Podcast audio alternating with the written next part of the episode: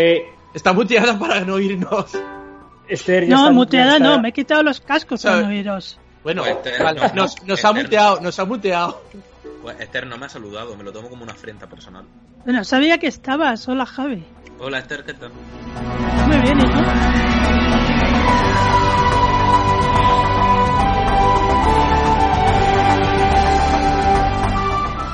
Bienvenidos a Charlas Jubian, esta es nuestra entrega número 70. Mi nombre es Jaime y ahora, en este momento, tenemos a todo el equipo completo. Quiero empezar saludando a mi querida compañera Esther. Muy buenas, Esther. Muy buenas, Jaime. Vamos a pasar a nuestro enviado especial en Roma, Ricardo. Hola, ¿qué tal? Muy buenas, un saludo a Ah. todos. Muy buenas, señor Hater. Estoy poniendo voz de... No, la, vo- la voz de hater es así. Yo no me acuerdo cómo puse el otro día. No, yo tampoco. Y eh, tenemos de vuelta a la persona que sin ella España no funcionaría. De nuevo tenemos aquí a Javi. Hola, ¿qué tal, chicos y chicas? Vaya, vaya, qué poco, qué poco ímpetu. ¿Qué Javi, tal, chicos? ímpetu. Eso mejor. es que, es, eso es que estoy en un máster de educación que me está chupando la existencia. Así que... Pero... Y las ganas de vivir. Ah, menos mal, menos mal. Yo pensaba que, que esto era porque no te había gustado el episodio de esta semana. No, sí, sí me ha gustado, sí me ha gustado. Por cierto, cuando has dicho que tenemos un invitado, eh, un enviado especial en Roma, me he acordado de, bueno, referencia a Aquí no hay quien viva, de cuando en Aquí no hay quien viva mandan a Vicenta a la puerta del videoclub para retransmitir la boda de, de Emilio y Belén. Dice aquí enviada especial, Vicenta, nada. Es lo mismo, continuemos, por favor. Eso, pero eso es para el otro podcast, el de charlas en la comunidad. Volvemos a. Volvemos a charla Julián, que, que tenemos eh, que sobre todo empezar, empezar recordando, bueno, más bien haciendo spam. Recordad telegram.charlajubian.com. Ahí tenemos un grupo donde nos lo pasamos teta y donde Ricardo hace muchísimo de, de troll. Esther hasta participa. Javi Participa No, Esther más en el, en el grupo del Telegram que en el podcast.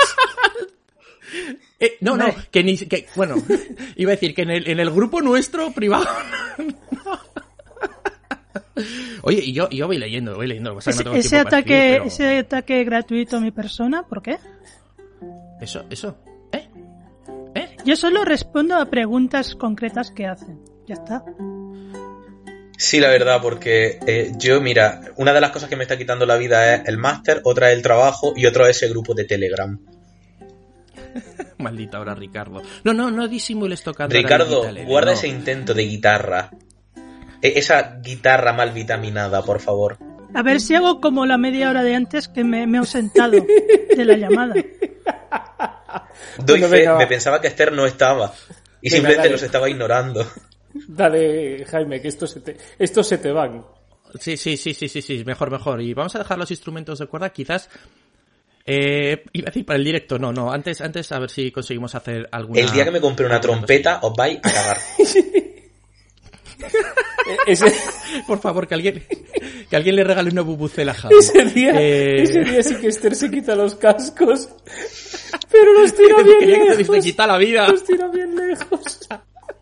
Venga, chicos, reconduzcamos. Venga, reconduzcamos porque Joder, ya estamos, ya quizás estamos diciendo come- estas cosas en el minuto 3. Sí, sí, no, pero hoy realmente parece que no, pero vamos a estar más centrados. Esto es para rellenar, eh, no, no, está todo Como los guionizado. no os penséis que esto es improvisado. El de relleno. Comentar quizás que algunos eh, habréis notado que, que se oía un poquito raro la anterior entrega de charlas Jubian. Algunos, otros os escucharía bien, no sabemos por qué, no os preguntéis. ¿Por qué no se puede descargar el podcast a veces desde Evox? Pues tampoco Pues es sabemos que por qué. Tampoco los, o sea, son cosas de, de Ivos. Entonces nosotros le, le pasamos el, eh, digamos, el, el aviso y ellos pues ya hacen lo, lo que pueden. De momento ya está todo, parece, parece ser que está todo solucionado. Así que de todas formas agra- agradecemos mucho cuando por Twitter o otros medios nos avisáis, eh, que no se oye bien o cuidado que esto no se puede descargar porque eh, nos permitís reaccionar rápidamente y solucionarlo si está dentro de nuestras manos o al menos eh, avisar a, ellos. Eso, eso es, si, Eh, si lo hacéis por paloma mensajera, probablemente no nos enteremos. A la Pamol- pe- pero, pero, pero, Javi, que eso es muy moderno. Señales de humo utilizamos aquí. Y, eh, En cualquier luego caso, también... siempre es mejor que a nadie, a los, a los demás, en principio, no, no les está ocurriendo si escucháis el podcast con cualquier aplicación, cualquier podcatcher gratuito, que, que el- incluso las aplicaciones nativas de vuestro sistema operativo suele estar funcionando bastante bien. Sí. No tiene nada que ver que sea los que se oigan un poco peor los que ha editado Ricardo, ¿no? No, no, de hecho, si lo, No, de hecho, no. si lo descargáis, escuchan que te pasas. Sí, seguramente será porque Ricardo no tiene cuenta premium y claro. Mira, yo solo, yo solo digo que aquí la única persona de la que nadie se queja cuando edita es Esther. Sí, hombre, ¿te, te atreverías tú? Yo no, por eso no lo hago, pero, pero, es decir, yo estoy diciendo que, Luego tira la piedra, pero que... yo estoy diciendo que la única persona de la que no se han quejado es de Esther. De es Ricardo. ¿se escucha raro esto? De Jaime, pues Oye. averaje, lo de siempre. Pero, Javi, Javi, de ti no se ha quejado nadie aún de, de tus programas editados. ¿por qué? Porque edito de puta madre. Sí, sí, Porque a mí me nace. Es decir, es como el ser buena persona. Son cosas que a mí me salen. No voy a hacer chistes sobre eso, no voy a hacer chistes. Eh, eh, aguanta, Jaime, aguanta, sé fuerte, no hagas chiste, no. Eh, y luego, Ricardo, sí que sería interesante, quizás ahora antes que los comentarios, el felicitar a, a Luis Mayorgas, ¿verdad? Sí, sí, que nos dejó un, con- un- un comentario muy chulo en, en el capítulo, en, en nuestro capítulo récord, el de las 7 horas. Eh, que no sé si prefieres que lo lea yo, que lo lea Javi, ya que está aquí, es el lector oficial de Evox. Eh, es, que es, es que es mucho texto, ¿eh? No sé si... Venga, Javi, léenos eh, el comentario de, Venga. de, de Luis. Venga. Por favor, si, si, eres, si eres tan amable. Me encanta porque me estoy metiendo en el e-box de, de Charlas Who, llámalo así, como a modo de introducción mientras me voy moviendo dentro de la página. Y el, el de 7 horas tiene récord en me gusta y en comentarios.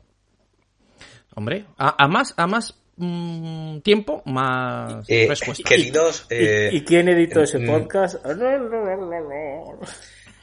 eh, que queridos escuchantes, eso está mal dicho, yo soy profe de lengua, eh, oyentes, eh, tenéis un problema, ¿vale? Tenéis un problema porque este programa de 7 horas se llevó nuestra salud. Así que, Pero, Javi, así que por favor, no más. Bueno, ya, luego leeremos un comentario muy, muy, Hola. muy acorde. charladores jubians. Otro profe de lengua aquí. Eh, por fin hemos terminado de escuchar el podcast de Tesla y Ruth. Siete horas. Nuestro reconocimiento a Ricardo, que no solo ha editado todo el material, sino que se ha dedicado a buscar cortes para un previously y para tomas falsas. Oh, Ricardo. Aquí está, estoy en Roma. Soy Ricardo y estoy en Roma y aún así me da tiempo a editar un podcast de siete horas. Miradme. Oh. No, vamos a leer la parábola esa del becerro de oro. A ver si aquí. La parábola del becerro. Es que Está aquí, está aquí Javi, está aquí Javi que lo que le duele es que yo haya demostrado que ha sido él y no yo el que dijo lo de Jack. La traición, además. Oye, eh, no sé, hoy estoy. Es decir, cada vez que vengo a grabar un podcast, yo creo que es que me retengo en mi día a día. Todo esto que yo suelto aquí son cosas que no le digo a mis jefes, ¿vale? Esto es terapia, Javi, es terapia. Que se lo digan a mi psicóloga. En fin, nuestros dieces. Hablo en plural porque Virginia y yo solemos escuchar vuestro podcast en compañía cuando vamos en el coche. De hecho, pensé que os haría gracia saber que, nuestro, que vuestro podcast fue tan largo que cuando escuchamos el podcast todavía está, estábamos solteros, pero terminamos de oírlo como casados. Vaya, que lo estuvimos escuchando a cacho durante la semana que coincidía con nuestro paso por el juzgado. ¡Felicidades! Oh. Enhorabuena, Felicidades. Oh. Aunque yo he de decir una cosa. Yo vivía, vivía, todos estos años he vivido engañada porque yo pensaba que ya estaban casados. Yo también lo, sab- yo también lo pensaba, pero bueno.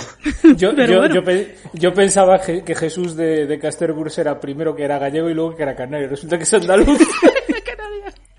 Y, tam- y también te digo, eh, ¿dónde os fuisteis a casaros? Es decir, creo que sois de Madrid, que fuisteis a Burgos para No, no, siete no, horas. no, Son- son, son de son de Valencia. Valencia, son de Valencia. Ah, vale. Bueno, Da fuisteis. igual, o sea. que fuisteis a Burgos a casaros. Es decir, continuemos. Bueno, continúa, continúa. Eh, la boda fue muy sencilla. Básicamente invitamos a nuestras madres y a la hermana de Virginia y su familia a pizza en el Ginos más próximo. pero algún detalle geek sí que hubo. Por ejemplo, la alianza tiene carácter en, galifreyano. Qué bonito. Ole. Eh, yendo al episodio y por algunos comentarios, quería reivindicar lo que algunos llaman episodios de relleno. Y yo, Que no son de relleno. Pero Doctor que lo pone entre comillas, hombre. Claro, estaba haciendo el gesto con las manos. Si no me veis, es vuestro problema. A ver, hoy, hoy día de la radio, eso que has hecho no es muy radiofónico. Ay, No, no, no. Bueno, de relleno. Mierda, he vuelto a hacer el gesto. Eh, un formato que yo personalmente agradezco. Es cierto que eh, la narrativa actual de arcos que se prolongan en el tiempo permite trabajar mejor a los personajes y desarrollar historias más complejas, pero a veces prolongan esas historias de una forma tan artificial que en algunas ocasiones esas historias sí que se perciben como relleno. Y estaba pensando en la cuarta temporada de Torchwood, eso que todavía no me he dignado a ver porque me niego a que una serie así acabe. Eh, mientras que las historias autoconclusivas que también encajan en series como Star Trek, eh, The Twilight Zone, Stargate o la propia Doctor Who te permiten eh, estrenar cada día eh, un concepto nuevo y desarrollarlo en 40 minutos, sin estirarlo hasta lo cansino. Y muchas veces aprovechar para desarrollar personajes un poquito más, algo que precisamente a Doctor Who le sienta muy bien. Así que ahí queda mi reivindicación del autoconclusivo. Por eso nos seguimos escuchando. Marrama miau. Exclamación.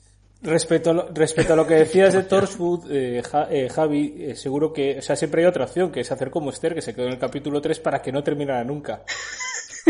Claro. Si no terminas de ver, nunca A ver, yo realmente me acabé la tercera temporada y me dijeron, la cuarta es peor. Y dije, vale, pues no me la veo y se me queda con el sabor de la tercera temporada. Ya está. No es mala, no es mala, pero es que la 3 es muy buena. Mm, Y, y no es que sea mala, simplemente que la 3 es, es la de todas la mejor. Prefiero quedarme con está. ese sabor de boca. La, la la verdad. 4, la Bueno, 4 está vale. bastante al nivel de la 2, pero es en el estilo de la 3. Vamos a decirlo así. Sí, Bueno, Sí, chicos, venga, que aquí tenemos cosas que comentar. sí, sí, sí. Queríamos pues hacer esta felicitación, eh, esta enhorabuena al, al principio de del podcast a, a tanto a Luis como a Virginia, eh, oyentes, pero también compañeros podcaster. Entonces, Y sobre todo, ir- y más importante, buena gente. Buena gente, eso siempre hay que decirlo. pero eso siempre se dice delante de un pero, ¿no? Pero buena gente. Em, oye, por cierto, por cierto, recordad, buzón.charlajubian.com. Hoy, esta vez sí que voy a hacer mucho spam, así que pre- prepararos. Ah, Javi, como no estuviste en el, en el podcast anterior, ¿qué te pareció eh, Praxeus? Me gustó dentro de lo gustable. Es decir, un, cap- ¿Por qué mides tus palabras? un capítulo... No, porque estaba pensando. Porque es que lo... hay- Es decir, me vi una primera mitad, me quedé dormido y ayer me lo acabé. Porque vivo muy cansado por la vida. Eh, me gustó, sobre todo, el rollo internacional que tenía. Es decir, que fueran como de un lado a otro, en plan Perú, Madagascar, California, Hong Kong. No sé, es algo que me gusta mucho cuando lo hacen. Burgos, Palencia, Guadalajara. Eh, me gusta como que tenga ese rollo internacional y creo que está bien gestionado. Eh, no sé, tengo una cosa que celebrar de ese capítulo que es que la pareja gay no acaba muerta, que es algo innovador en la narrativa Por po- actual. Por poco. Ya, ese es el problema. Por poco. Pero bueno. En fin. Bueno, Pobre ahora sí que sí, vamos a... a- sí, eh, Ricardo. Sí, sí. Jaime, ¿a ti qué te pareció Praxeus? Y a ver, es que además estaba pensando hoy, hoy que grabamos, estaba pensando, creo, eh, recordar que no llegamos a decir nuestra opinión. O sea, que siempre decimos a la hora de la encuesta, ah, pues yo he votado, y creo que no, no lo dijimos. Yo sí, yo le dije, yo dije que voté ¿Sí? bueno. No sé, tengo esa grabación un poco borrosa en mi mente. No sé qué me debí tomar antes. bueno, vamos a centrarnos, va, al comentario No, de no, hoy pues en a ver. Sí, sí, sí, sí, Sí, sí, no, no, no. Hombre, ah, para mí, excelente. Excelente. Ex- Excelente. Bueno, sí, es divertido. A pe- a y pes- para a pesar- Excelente, ex- excelente tú que dijiste que la, sema- la semana pasada que decías que, bueno, que tampoco comprendes a la gente que le decía que todo excelente, que todo excelente, que tanto excelente. Era una crítica A ver, hacia eh, a ti mismo. No, el, el, el- a ver, la... Es muy sano hacer esa Vamos a explicar un poco de qué viene Jaime. esta coña y es que yo, a ver, he dicho que me gustó más el Praxeus que, que Can You Hear Me y me estoy machacando. Yo sí, es por, es por eso que, te gustó No más que, que Can You Hear Me. El... Pero, pero yo creo que es, no sé, me ha- porque el, el anterior había más acción. A lo mejor lo que dice Javi. solo demuestra una cosa, que tiene mal gusto. Pero a ver, Pero al menos tengo gusto. Es, es que los que vivís en el planeta Suki, claro, que se van a, que se van a acampar a un vertedero de basura, tío. Buah. A ver, eso no tiene sentido. Eso, a ver, Es eso, como, eso antes había un a mí río. me mejora según pasa, pero eso no tiene sentido. Pero vamos a comentar el que toca. Antes aquí había un río. Vámonos, no sé, a un hotel cercano porque está lleno de mierda. Bueno, quitamos así un poquillo la mierda superficial y dormimos aquí. ¿Qué? Oye, Javi, a ver esta en el anterior. Tu opinión. ¿Va qué pregunto?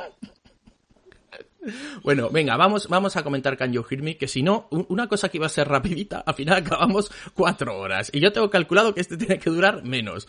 Porque si el guion tiene menos hojas, tiene que durar menos que el otro. nos van a, re- Porque nos, yo no sé nos por van a qué reñir, Ricardo... Javi, tú sabes, ¿no? Digo, Jaime. Sí, sí, sí.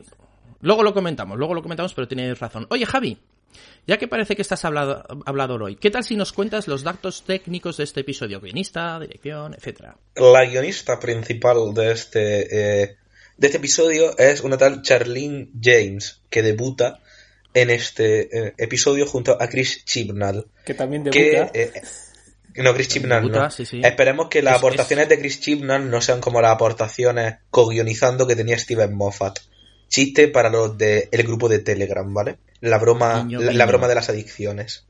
Eh, en dirección debuta Emma Sullivan, que nunca ha dirigido Doctor Who, y, y ya está. Y, y, y, ya, y ya, qué bien. ¿no? Y ya, datos técnicos.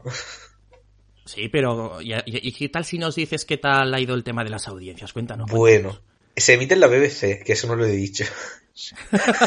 Los domingos a las 8 y 10 de la tarde, hora española, península. 8 y 10, no, no 9 y 10 como pensaba Javi, y por lo cual se metió en Twitter y se comió spoilers, ¿vale? Venga. Qué bien. Eh, bueno, ha hecho 3,81 millones eh, de espectadores, un 18,8% de share. Es decir, que eh, 188 personas de cada 1000 estaban viendo Doctor Who en ese momento. Eh, además, ha sido eh, puesto, que esto lo leí el otro día en Reddit, aunque realmente no está en el guion, eh, es el show, el 20, Vigésimo octavo. eh, show más popular de Gran Bretaña. Obviamente hay muchos culebrones antes que él, ¿vale? No, pero, pero, pero este capítulo no hizo 28. Este, este capítulo hizo 49 en la semana. Claro, 28 era en plan general de la vida. 28 es, 28 es el puesto que quedó en la semana Praxeus después del, después del más 7. Eh, Pues ni, ni tan mal. Bueno, Praxeus, tal y como ha dicho Ricardo, eh, ha subido a los 5,22 millones y a un 23,5 de share. Y Orphan 55 en el más 28 ha hecho 5.900.000 espectadores, más o menos. Y un 23,7 de share en el más 7. En el 20 más 28 no se sabe, pero vaya, buena audiencia en general, no rayarse. Sí. ¿no? Sí, de hecho, de hecho el, lo leí el otro día. eh, el, en el más 7, Doctor Who está superando normalmente y, por, y por un margen amplio a, a Dancing on Ice, que es su rival directo en la, en la franja. Entonces, Es que Dancing on Ice, como pasa con todos los reality realmente, es para ver en es directo. que es para verlo en directo. Claro. Entonces, Doctor Who es algo que yo creo que vive mucho del, del más eh, 7, más 28, etcétera. Sin embargo, eh, es como si te pones a ver Gran Hermano o, yo que sé, Masterchef en diferido. Pues a ver, un- o te lo puedes ver, y- pero es distinto. No, de hecho estaba, estaba leyendo estos días en, en algún foro que, que hay una cosa muy significativa de esta temporada que ya se empezaba a ver en la anterior y es que en el más 28 hay un crecimiento más grande de lo normal en, en porcentaje de gente que ve Doctor Who que no se daba antes. O sea, que en el, el más 28 eh, hay eso, pues mucha gente que no lo está viendo ni siquiera en la misma semana, sino a lo largo del primer mes que se está detectando un- una subida importante de la gente que, o sea, del de porcentaje de gente en el más 28. Creo que no me he explicado bien, pero ahora me sale explicado Sí, de que- otra forma. Que Está viendo gente, más gente de Doctor Who en el más 28 que en el más que en comparación con la otra temporada. Pues eso yo creo que es al final nueva audiencia que se ha captado realmente. Pienso yo, vaya. Es decir, porque quizá como si dijéramos los fans a tope sí lo ven en la misma semana, pero gente que lo ve como una serie más, entre comillas, pues se la ve cuando una mente le viene bien y ya está. Claro, es como los que tenemos. Yo, por ejemplo, tengo temporadas de series pendientes en Netflix ahí esperando. Claro, es decir, hay mucha gente que ve Doctor Who como una serie más y es totalmente lícito. No todo el mundo está tan enfermo como nosotros. Y, y- y la gente que espera a, a que esté doblado para verlo en castellano. O la, o la gente que espera a que a esté toda la temporada para verla del tirón. También. De esos, de esos animales también, mitológicos también Sí, existen. pero yo, por ejemplo, es decir, ahora mismo, por ejemplo, estoy viendo con Juan mi Doctor Who, no hemos visto la primera temporada, y me pregunto, oye, ¿hasta cuándo está en español? Y le dije, hasta la temporada 10. Me dijo, ¿las nuevas no están? Y yo, no. Y yo sé que si no está en español no la ve. Bueno, le gusta pero, más, le gusta menos. pero de aquí Entonces- que lleguéis a la 10, a lo mejor. No, sí. Pero lo que me refiero es que hay gente que lo ve en español y ya han está. doblado la 11 y la 12. Pero lo que me refiero es que al final hay gente que ve las cosas en español y ya está. Es decir, no queda otra. Sí.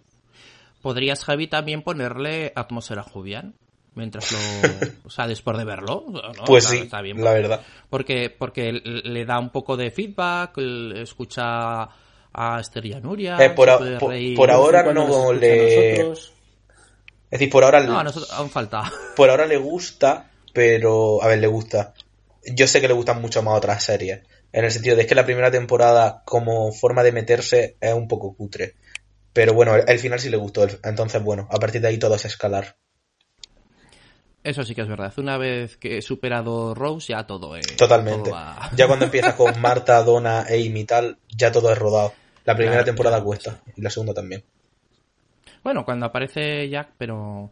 Bueno, bueno, a ver. va- Vamos, vamos a entonces a meternos de lleno, porque si no desvariamos como siempre. Y eh, vamos a vamos a ir desde el comienzo porque se plantea este un típico episodio donde el, el doctor deja a sus compañeros haciendo sus cosas y él puede vivir una aventura eh, sola en este caso sola pero bueno no eh, que se va a ir que, que toda la acción va a estar Sola en el olvido. ¿Por qué? ¿Pero qué he hecho yo? ¿Qué he hecho? ¿Por qué? ¿Está que viene, Ricardo? Nada, nada. ¿Por qué? En el muelle Deja de San Blas. Dios mío, no los matéis a los pobres En el manos, muelle de. San Blas. Ay, eco. Eh, bueno, De San Blas era que- Belén Esteban, ¿no? Sí. ¿De San Blas? De San Blas es Sí. Belén Esteban, sí. Gracias. Continuemos. Pero, que- que- pero, pero...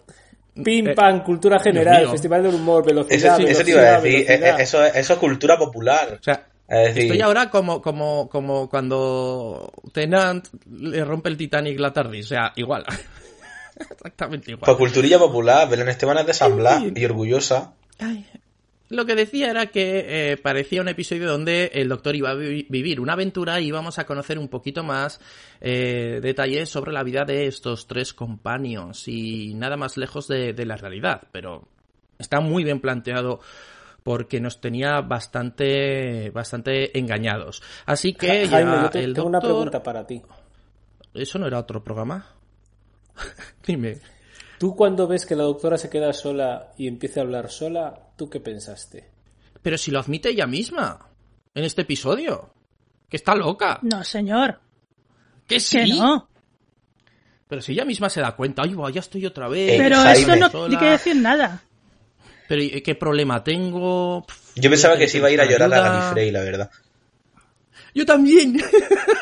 Pero, Cuando le dicen, ¿y qué vas a hacer tú? Y que estaría pensando en plan, bueno, me voy a ir a una roca pero, en pero que el llorar". capítulo gira en torno a la salud mental de todos los integrantes del grupo. Tenía yo razón. Está, está ahí, está eh, eh, eh, implícito en todo No, lo que es. eh, Jaime, no. el- A ver, no, simplemente no tiene una salud mental buena ahora mismo, pero es que ¿quién tiene una salud mental buena en la vida? Ese es el punto de los, este los capítulo. locos. El concepto En fin. loco, mm, eh, en fin, En fin. Bueno, Javi, y digo Javi, Como decían- Jaime, reconduce. Sí. Reconduzco, reconduzco, la locura no tiene cura. En fin, vamos a, a ver este episodio en la que eh, ya de primeras, eh, por ir encauzando todos... Bueno, eh, ojo que aparece ese ser misterioso que viste de negro y que tiene un pájaro en la cabeza. Ah, no, que no es pájaro, que tiene una- unas, Ricardo, unas Llamas, llamas. parecen llamas, ¿no? Este. Vale, pues e- ese, ese hijo de la anarquía con, con traje de viuda. Hijo de la eh, anarquía. eh, aparece ahí y decimos, ah, aquí ya, aquí ya hay tema. Oye. Y en cuanto a los ¿Te compañeros, diste cuenta que casi acertamos, además, eh? sí, Casi. de refilón, ¿verdad? En plan, uy. Fue al palo. Bueno, sí, ya, ya que lo nombras, yo creo que, que se puede considerar un acierto porque en el fondo fue un... A ver, por no rescatar un, un, un personaje y decir, no, lo hemos cogido, vamos a crear uno similar que esté un poquito por encima y para... No, más que, más que, por encima de perfil. De hecho, se supone que los guardianes están por encima de Sí. todo este tipo de, de seres. Pero de perfil. Vale, pues de perfil y, y, Una y cosa. los nombramos y todo. Los guardianes son estos que son el guardián blanco, el guardián negro, El juguetero representación del bien, representación del mal. Namora, Tú, Gamora, tú. Javi, ¿no te acuerdas cuando, cuando comentamos el jugueteo celestial? pero- Que, que hablamos un poco de, de este tema. Sí, sí, sí, sí, sí, y además el juguetero lo nombra. Pero yo me refiero, en plan, los guardianes ¿Sí? son como la representación viva del bien y del mal. y No, ese no, tipo hay de más, cosas. hay más cosas. Es porque son seis, incluido el juguetero, son seis. Y es eso. Ah, Uno vale. es el caos, otro es el, el orden, que son el, el negro y el blanco. Los sueños y deseos, que es el juguetero. eh, es un poco, va, va un poco más por ahí. Vale, entiendo. Es que me acuerdo sí. que estuvimos investigando Esther y yo para una tarea en Coal Hill, pero me pensaba que guardianes solamente eran el Los guardián blanco y el guardián negro. Del universo. Hay que matar ese chiste ya. Bueno, eh, vo- voy a ir quizás con la que yo menos he entendido. eh, porque eh, Graham yo creo que está bastante claro eh, dónde va, eh, todo, todo, digamos, todo su, su pensamiento.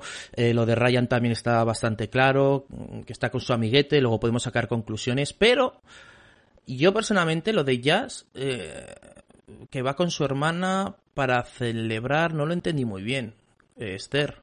A ver, yo, a ver, yo, por lo que entendí, el problema de Jazz es que eh, cuando era joven tenía muchos problemas de bullying en la escuela y que lo que nos enseñan en el flashback es que ella optó por, por escaparse de casa porque ni, ni podía solucionar el bullying en la escuela, ni tenía ayuda de sus padres en casa, y por eso se escapó. Y yo creo que lo que celebra con su hermana es eh, ese intento de escapar a que al final volvió a casa, y es un poco que es el, una- el aniversario de ese intento de huida que, que al final no se produjo. Como diciendo, Sí. cada año, por esta fecha, tenemos que celebrar que no te fuiste de casa. Yo creo Sí, que va por ahí. básicamente, eso. Pero a mí, lo que, eh, a mí lo que me extraña es que en todo, en todo este tinglao no, ¿Mm? no intervengan los padres. Es decir, que cuando llama a la policía Claro. no intervengan los padres. Que cuando, A ver, que cuando lo celebran eh, los eh, padres eso- también aprovechen y se vayan. eso no, pero, pero, pero eso es porque, porque la doctora los ha dejado más de una hora tarde de la, de la hora que habían quedado y sus padres ya se han ido. Pero la hermana se ha quedado. Em, No sé, es, es que a mí me ha parecido... eh, eh, vale, entonces lo entendí bien, Sí. entendí bien, pero me parecía demasiado eh, simplón. no, no, no. Eh, Bueno, Para no sé, nada. yo creía que era... Yo más- me creo que no. Y, y yo creo, incluso creo que la historia de Jazz, de los tres, es la más compleja de todas. Porque Totalmente. Hay, hay, Es- en la historia de Jazz de fondo es mucho más compleja que el miedo que tiene Ryan de que todo el mundo se vuelva eh, mayor a su alrededor. O, bueno, eh, Graham ya sabemos con qué miedos vive. Con que le vuelva el Con cáncer los y miedos con... normales. Exacto. De una persona Pero- que está pasando por lo que está pasando. Exacto, pero lo de Jazz es otra historia. Es haber sufrido bullying, haber intentado escaparse de casa, haber tenido la fuerza de voluntad de volver y, y, y, y reconducir su vida. Y yo creo que eso es un, algo bastante complejo. No, sí es un gran trasfondo. Yo a lo que me refiero es que, que la excusa para poderte contar ese trasfondo sea el que queda con su hermana todos los años a celebrar, es que a celebrarlo, ¿no? A ver, No sé. eh, No, a ver. pero no pienses celebrarlo como una fiesta, sino... Es más, eh, queda- quedan y simplemente se comen juntas y se ven una peli. Es como pasan un día de hermanas. Mm, marcamos este, marcamos este día como el día que, que pudiéndote escapar de casa y abandonarnos, optaste por quedarte y rehacer tu vida con nosotros. Es eso. Es más, eh, yo, vamos, a mí la historia de Jazz me llegó un montón. Es más, me emocioné bastante en el final cuando va y le devuelve la moneda a la policía, porque hasta cierto punto me parece una historia con la que toda la gente que ha podido sufrir algo parecido le puede resultar más sencillo empatizar. A mí me gusta cómo te la presenta porque realmente es una cosa que ya no han dicho antes del personaje. Es decir, en el capítulo de eh, Witchfinders, puede ser el de la bruja Sí, Sí, creo que sí. de la temporada pasada, ya nos daban a entender que tanto Ryan como Jazz no se sentían especialmente a gusto en la escuela. Y eso ya nos marca un poco el cómo, cómo son estos dos personajes. Y ahora con ella te lo expanden y a mí, vamos, yo en un momento me planteé incluso que si había, se, se había ido de casa pues para matarse o algo por el estilo. Es decir, una cosa que me había planteado porque digo, me extraña que te lo planteen así. Es que, no, es que digo que hay un momento cuando la policía la encuentra y se sienta con ella a hablar, que un poco cuando empiezan a hablar la conversación parece que la policía le dé a entender que se ha dado cuenta de que se quiere suicidar. Sí. Hubo un momento que yo lo pensé. Es decir, es como, es decir, no te lo dejan tampoco de una forma súper explícita, Hmm. pero yo también lo pensé. Entonces, eh, a mí que, como si dijéramos el tema, por ejemplo, de los padres, que los padres no intervengan. Eh, no te dicen que los padres no intervengan, te dice que quien realmente entiende la situación y por lo que está pasando es la hermana. Sí. Es más, los padres, lo que tú has dicho, en el aniversario de ella, eh, van. Pero no como han llegado tarde, ella se queda solamente con la hermana. Entonces, lo que pasa es que según parece, pues ese tema, la única persona que lo entiende de la familia es la hermana de Jazz. A mí la verdad es que me, me encantó el, el trasfondo que le dieron, sinceramente. Pero ¿quién, quién, quién denuncia, quién denuncia su desaparición? La hermana. Sí, Claro, eh, era un poco, eras tú Ricardo, ¿no? El que lo has dicho, lo de los padres. Claro, es que eh, yo en eso entiendo lo que quiere decir Ricardo, como que, vale, que sea la hermana quien mejor la entiende, eh, bien. que conecte Pero más claro, con la eh, policía, bien. Pero que los padres desaparezcan de la escena no en, sé. todo el pro- en toda la cuestión me pareció así un poco raro. Pero bien, que o sea, tal y Sí, como lo habéis planteado pero- vosotros me convence. Sí. O sea, Pero Es decir, fijaos, también tenemos, tenemos que tener en cuenta una cosa, que lo que estamos viendo es el miedo de Jazz. sí, sí, es decir, sí. no tiene por qué ser algo 100% objetivo ni 100% realista. Porque además, Exacto. además de, de los tres, es la única que no se nos explica la historia, el origen del miedo fuera de las pesadillas.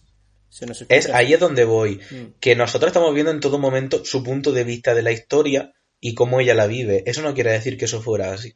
Porque, porque- Quiere decir que ella siente que la única persona que está ahí es su hermana. Claro, porque con, con Graham y con, Ra- y con Ryan vemos la reacción de los amigos en directo, en el mundo real. No, eso Claro. es cierto. Y la reacción que vemos de la parte real de Jazz es su hermana, que es la única que se ha quedado por el tema que hemos dicho.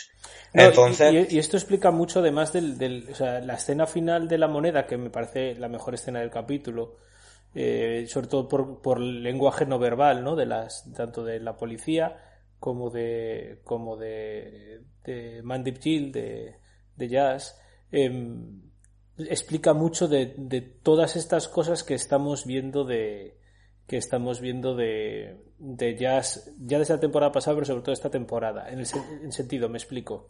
Eh, mm, hemos sospechado siempre que detrás de jazz hay un trasfondo oscuro en plan no es que el máster la está le ha comido el cerebelo y tal y pero cual. algo traumático, por así decirlo. Pero, no, no, pero me refiero que llevamos dos- los dos últimos capítulos haciendo hipótesis de que, qué pasa con Jazz, que si va a dar un giro hacia el lado oscuro, que si tal, que si no sé, no, que, que si no sé cuánto. Y así interpretamos además que podía haber algo chungo en, en las miradas que, le, que se cruza con la doctor eh, en el capítulo pasado.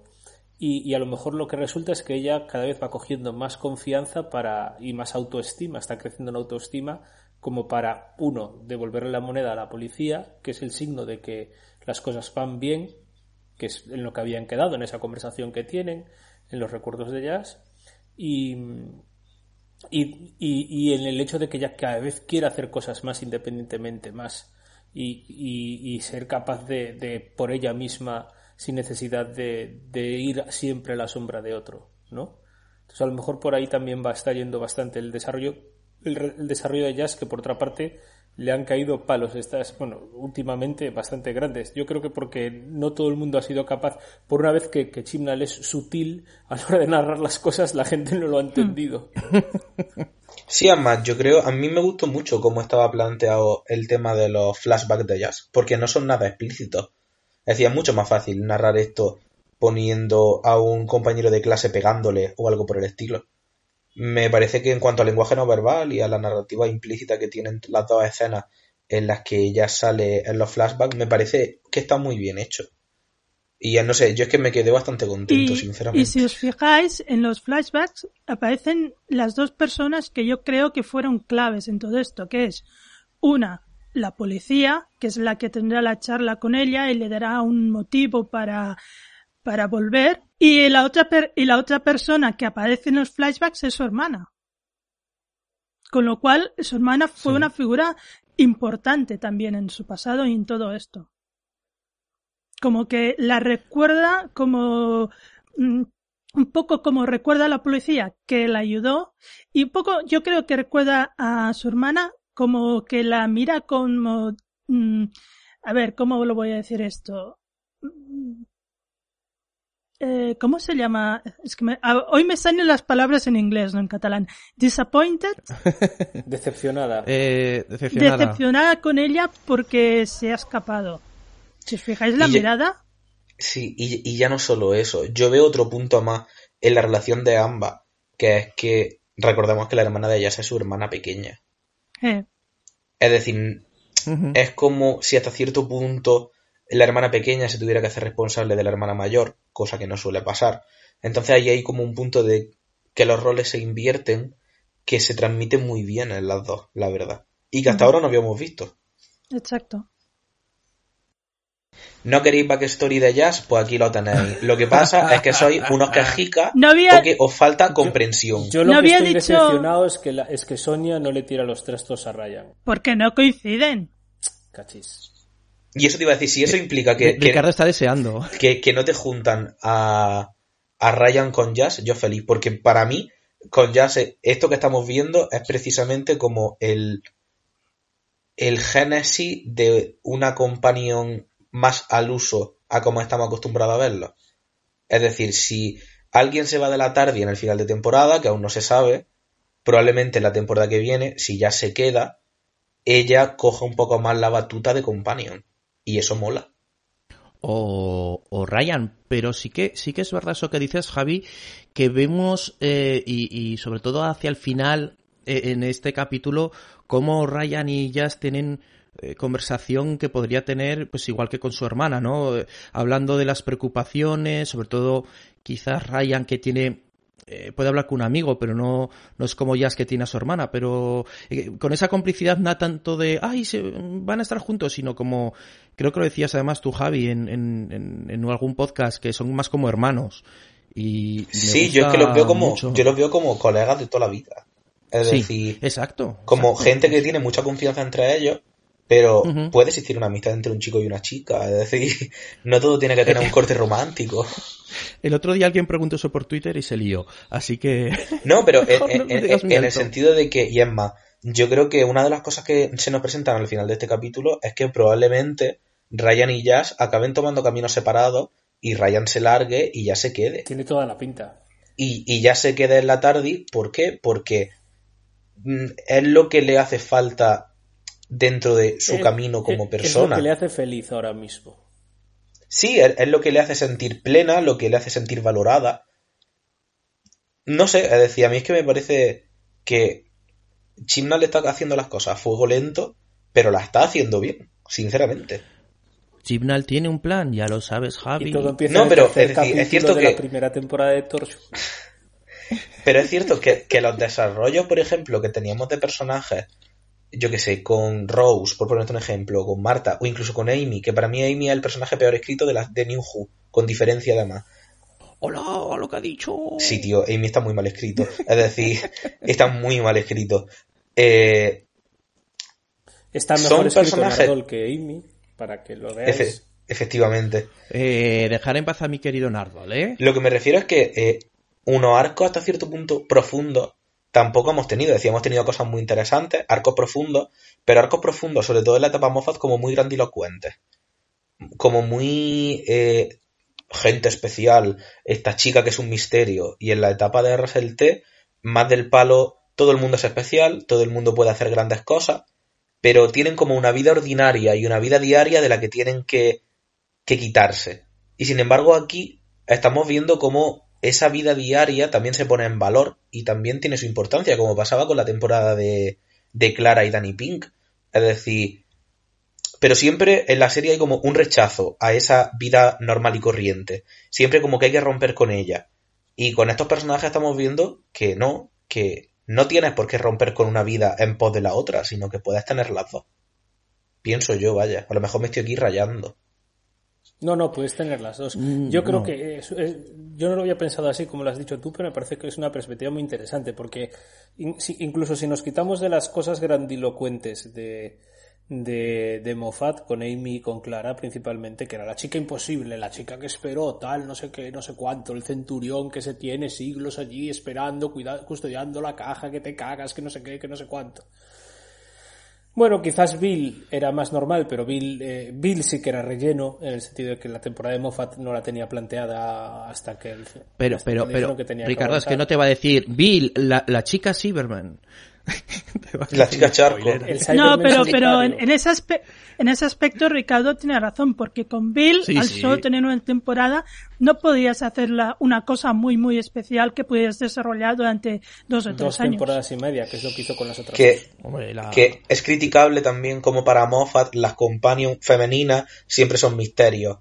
Y River son como companion femenina también es un misterio. Es como no tienen por qué ser las mujeres estrategia narrativa.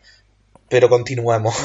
Mm, Pues es que yo a Bueno, River no la considero lo que- No, no, no, pero me refiero las mujeres escritas por Moffat, me refiero yo. Pe- Pero Ah, lo que ah. decía, los companions todos de, de, de, de Russell T, cuando se despiden del, del doctor, son incapaces de llevar una vida cotidiana normal. Quizás Donna, pero ¿por qué? Porque a Donna le borran todos los recuerdos de su vida con el doctor. Pero Marta deja de ser Marta, se convierte en, en, en- en- en Lara Croft cuando termina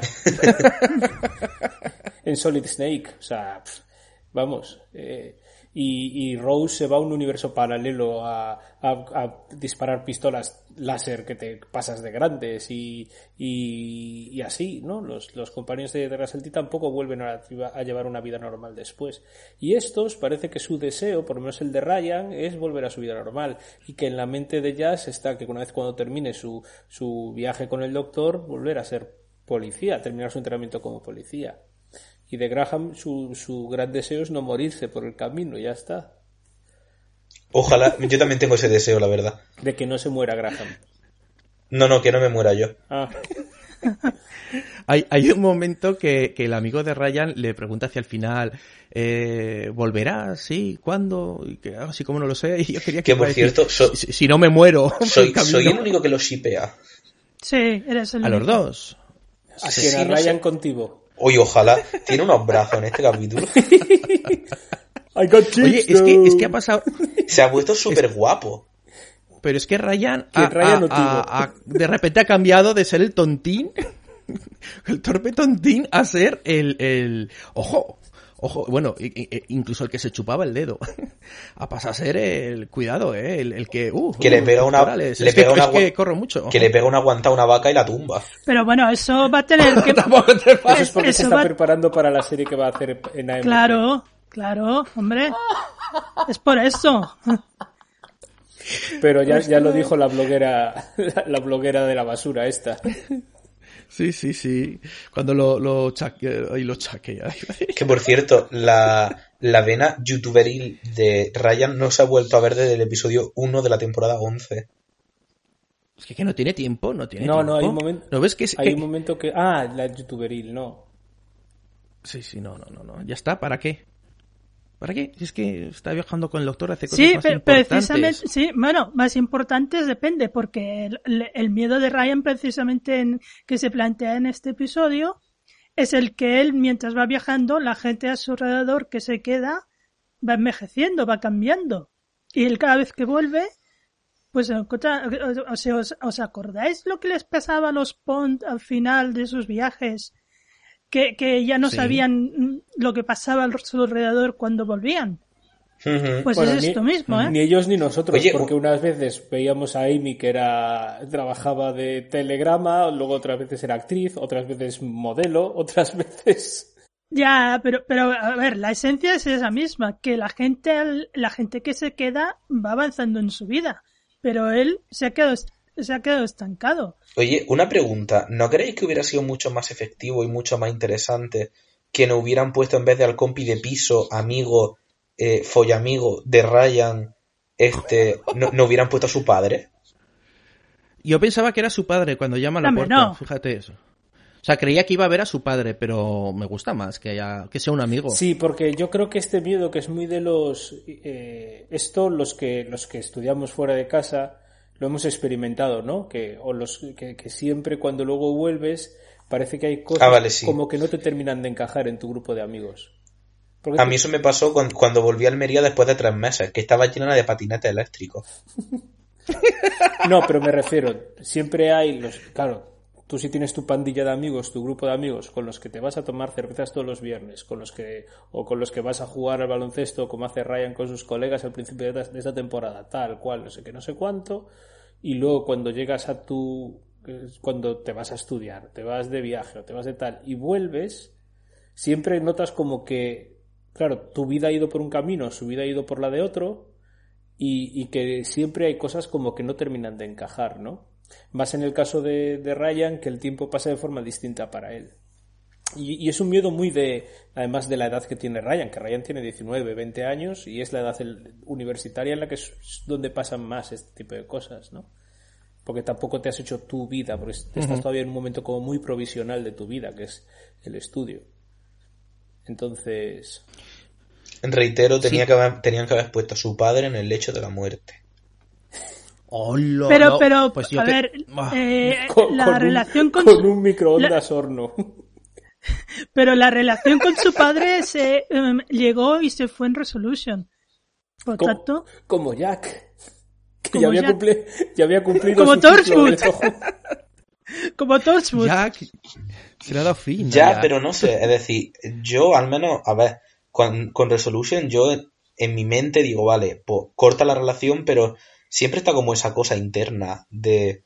Pero a ver, Oye. eh, en, en, en- cuando vuelve a Sheffield Ryan, no está viviendo con su padre, su padre a saber dónde está. Pero Está con, viviendo con su compañero de piso. pero que, bueno, Yo creo que está pues viviendo no con sé. Graham.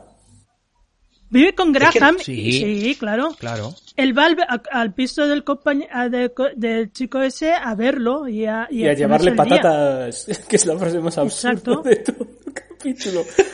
Eh, las patatas animan a cualquiera. Tengo patatas. Pero no son compañeros de Yo- en mi piso. cabeza también sonó así. Oye, También un- sonó una así. cosa, La ¿no cantidad de da la- memes que se han hecho esta semana con el I got chips though. ¿Nos da la sensación como extraña de que eh, con estos companions cuesta más empatizar? Porque están más, son, son más variaditos y, y tienen una un recorrido y tienen personalidad yo- propia. yo con, con- con, por ejemplo, que salieron antes, yo con los Pond no empatizaba, empatizaba en contra de los Pond. Yo tampoco. O sea, Sí, vale. Empatizar Y contigo, negativo. Ricardo. A ver, Sí, sí, sí. yo con los Pon, a ver, es que su historia eran tan grandilocuentes que molaban mucho, pero sí es cierto que yo con la despedida de los Pon me sentí muy mal porque no lloré. Fíjate tú. Porque era como, he llorado con la despedida de todos, menos con la de los Pon y con yo la de Marta. Yo hice, por fin. Cuando, cuando se fueron los dos dije, ay, Y, sin, em- y sin embargo con Clara sí que me pegué el panzón de llorar de mi vida, por ejemplo. Uy, Clara. Bueno, Dios, Pues yo, yo aplaudí las dos veces que se fue Rose. Aplaudí. Chivo, tú espérate que, que te estaba la gente diciendo, oh, es Habla- que si, hablando de si el... companions y despedidas lacrimógenas, eh, que sepáis que, que Carrie, que Carrie Ann Moss, perdón, Susan Carolan Ford se ha roto el tobillo, que lo sepáis, que lo acaba de publicar Finish. ¿Qué dices? Sí, sí. Va a tener que grabar sentado en una silla. Bueno, No, pero si ya está grabado eso. total, Ah. además total para gritar, que más da gritar de pie o sentada. Bueno, vamos, va- Javi, que Tambi- por, por también, terminar. también te diré que, Sí, sí. que la marca de la casa de Susan era cuando se torcía el tobillo. Es verdad. Era, era, Es es capítulo impar. Ah, Susan, te toca torcerte el tobillo. Eh, Javi, ¿querías añadir alguna cosita? Eh, no, nada. Me da la sensación de que la gente no les tiene en alta estima a estos companions porque a nivel narrativo no funcionan de la misma forma Mm. que los otros. Sino que es lo que decía Ricardo, que es como todo un poco más juego largo. Sí, de todas formas, a mí, a mí Graham me cae muy bien. No es, no es que me empatice, sino que es que es mi favorito. Vale, pero ¿lo pondría en tu ranking de personajes de companions favoritos de la serie? Sí. Sí, sí, sí, sí, ¿Sí? sí. sí. A Graham Yo sí. es que he leído, he leído a gente, he leído a gente diciendo, a ver, sí me gustan, pero el resto de companions están como a años luz de ellos. Mm, son muy Entonces, no diferentes. sé si... si- era una época diferente y éramos nosotros diferentes. Era otro podcast diferente. Evolucionamos. Pues sí, pues sí. Hoy vamos, vamos a mm, hablar un poquito de los, de los enemigos, entre comillas. Eh, bueno, son enemigos en toda regla, pero eh, al principio nos pensamos que los enemigos van a ser eh, estos bichejos que en un principio a mí de reojo me habían me parecían mandriles gigantes que, que, que parecen y, y se comen a la gente que por cierto yo empiezo a estar un poquito harto ya de que en Doctor Who los monstruos eh, aparezcan siempre con esa una mano monstruosa despacito agarrando a la persona sobre todo por la cara ay por favor que Jaime, cambien un poco la coreografía Jaime, dime ¿tú has visto Nosferatu? Yo, creo- yo- uy. Claro, pero a ver, hasta entonces, hasta Nosferatu no se había inventado. Va, va. Pero es un. Me estás ver, hablando de una película que que, de, simple- de 1912. Y que no. Yo creo que simplemente es meme y ya está. No. Es decir, es como lo hacen porque también toca. A ver, si lo hace, si lo hace eh, el, no me acuerdo cómo se llama, pero el actor que hacía de- del fauno en Laberinto del Fauno, eh, por ir a una referencia que puede conocer mucha más gente, que vale. Sí, en pero- todo el, el- el- el 80% de las películas de miedo aparecen escenas así. O parecidas. pero es Doctor Who. ¿Y qué? ¿Y qué, eh? Que cambien un poco.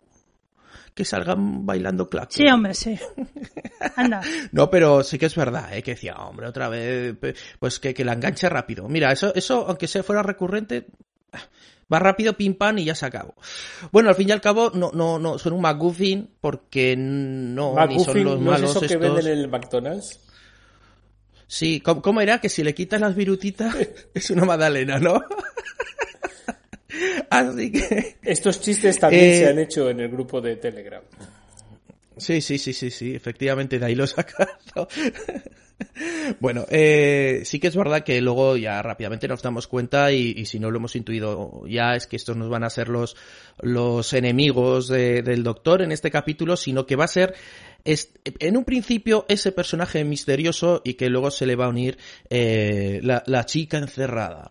Eh, Por tenemos cierto, a- una cosa. ¿Soy Sí. el único que pensó al ver a la chica esta eh, de Siria que en algún momento iban a hacer eh, una referencia al cuadro de la chica de la perla?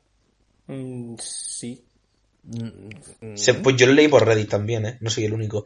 En el sentido de que Entonces, se parece un, entonces no fuiste el único, ya lo sabías, pero de- yo creo que de nosotros se cuatro pare- sí. se parece un montón No, a, ese cuadro. A Yo nivel de que- vestimenta, no sé. Yo lo que pensé, aparte que por cierto que está muy bien recreado Alepo, eh, eh, tremendamente bien recreado. Yo lo que pensé con esta Tajira. Es que o- Ricardo estuvo ayer tomando café en Alepo Sí. y piensa que está muy bien No, recreado. No, no. No, no, estuvo, estuvo en el 1300 y pico allí, No, no, pero- lo sabías, pero- haciendo, haciendo las prácticas. Iros a la mierda. Sois unos incultos y unos ignorantes y os podéis ir un poco a la mierda. Digo que. ¿Por qué está bien representada Alepo, Ricardo? No, no, que está muy bien recreada porque está, está basada en cómo es de verdad y cómo dicen las excavaciones arqueológicas que era. Imbécil, arrogante. Pero, pero eso, eso lo ha sacado del, del único plano general que hay al principio. De la plazoleta esa con la fuente en medio. Sí, claro, la- pero ese, esa colina, esa acrópolis que hay en el centro de Alepo, que es muy característica de Alepo, está muy bien conseguida. Y la distribución de las, de las calles que se ve es, está muy bien conseguida. Oye, ¿contactaste con la BBC para que te pasara el, el diseño de producción para comprobarlo? Bueno, lo que yo iba, que sois unos gilipollas integrales.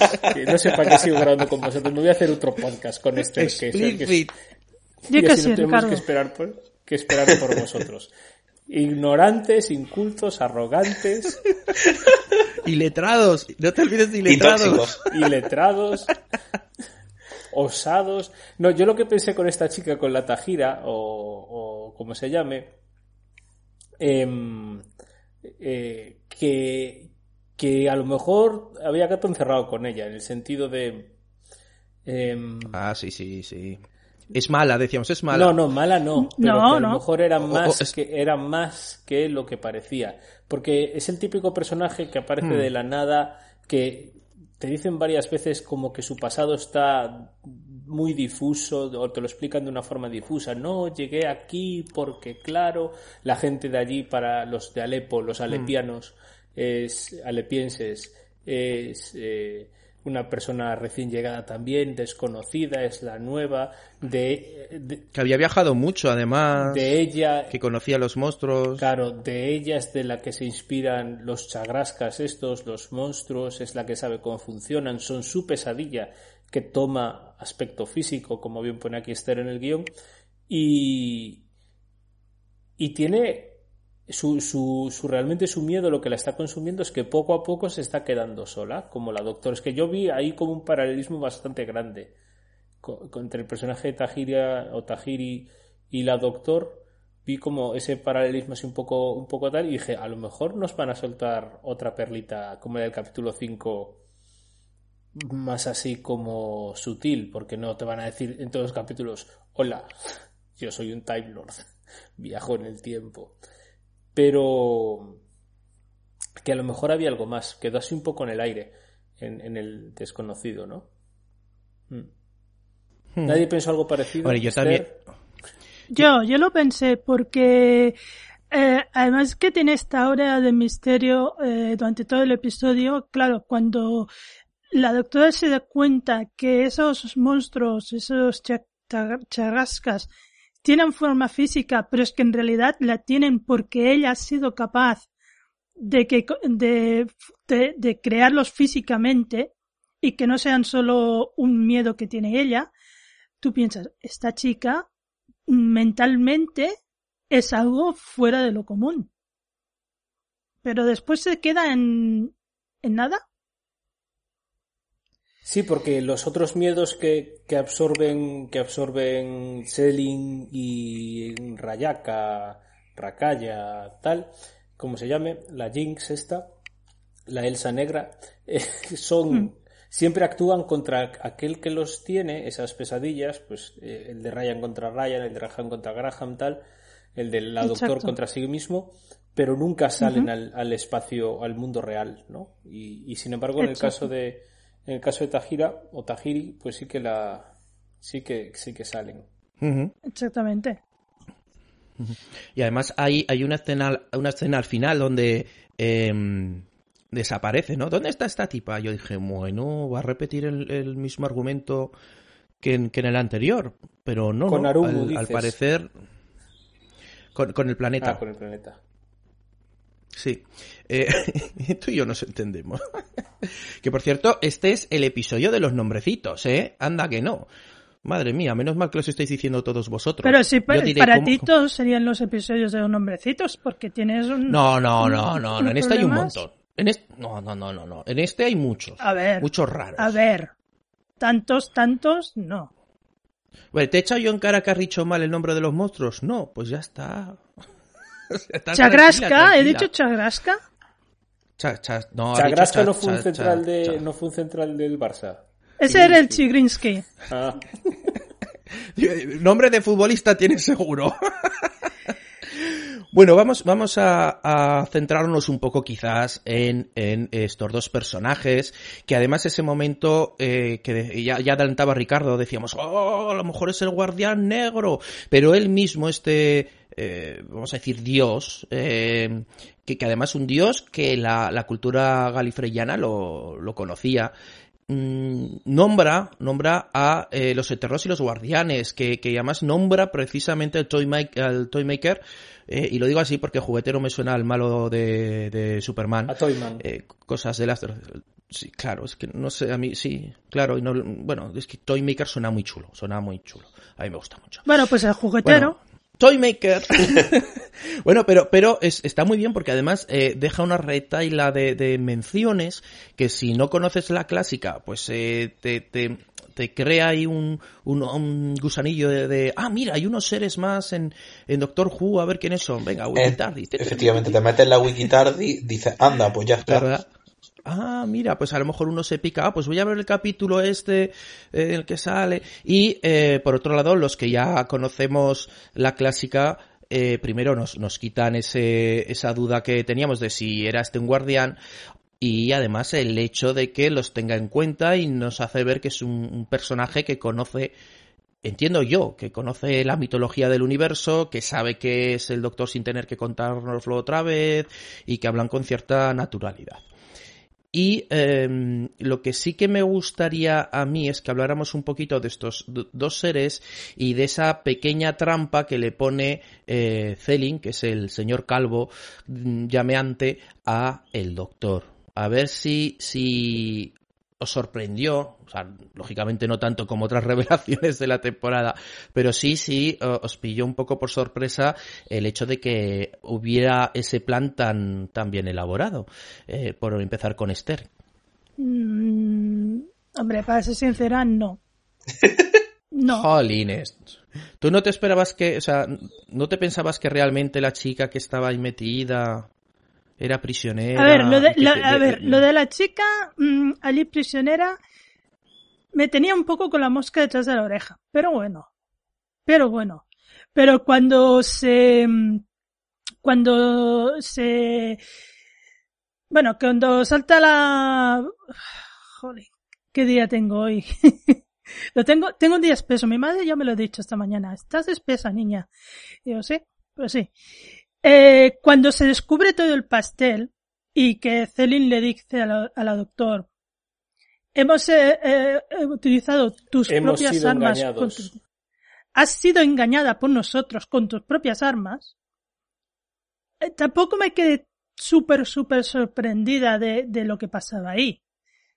Digo, bueno, es una buena trampa. Y ya cuando, cuando la chica que es Rakaya, bueno, chica no, la diosa, esta diosa, Sí. eh, explica, explica la historia de estos dos personajes a la doctora y por qué acabó en esa, en esa prisión, ya te, te das cuenta de, de todo el, de todo el percal que hay ahí. A mí me sorprende un poco más la resolución final que, vale, sí, pero... mm, A ver, es que, a ver, gira, o sea, le da la vuelta a sus propias estratagemas contra ellos mismos, es tan sencillo como esto, Sí, sí. pero sí, pero es una, una, una resolución simplona, digna de cualquier capítulo de Moffat, Sí. También. Pero a mí no, a mí no se me hizo tal porque yo desde el primer momento me di cuenta que eran un MacGuffin. Entonces, bueno, pues, ala, Hmm. Se cargaron a los monstruos. Sí, sí. Pues muy bien. De ahí, era otra cosa. ya- exacto. Y de ahí también la explicación de por qué solo los monstruos que había conjurado físicamente la, el personaje de Tajira eran los únicos que tenían eso, eh, em, apariencia física, o sea, que eran tangibles. Era, era muy, Porque Era- Tajira es especial. pues era el, el arma perfecta contra estos dos personajes. Es que hubo, hubo un momento, y ahora, y ahora pasó contigo, Javi, en el que, que, que luego, eh, una vez que a, toro pasado, digamos, dije, ah, mira, qué, qué bien hecho está, para mí al menos, que es cuando se cree el doctor que, que ha ganado, porque ha liberado a la chica, empieza a sonar la música típica que suena cuando eh, el doctor empieza a dar un mini discurso diciendo, ¡Ja, ja! Te he engañado y ahora nos vamos a escapar hasta que hasta que este este dios eh, dice "Ja, que te crees tú eso y pum se corta esa música de repente tom, y, y no sé no, eh, a, a mí- a mí me la colaron porque soy así de, de inocentón pero bueno Javi en tu caso Sin más. Es decir, no, no hay más declaraciones no en plan, fue como, oh, sorpresa, ya está. Tampoco me dije, buah, me han cambiado la puta vida. Qué fuerte.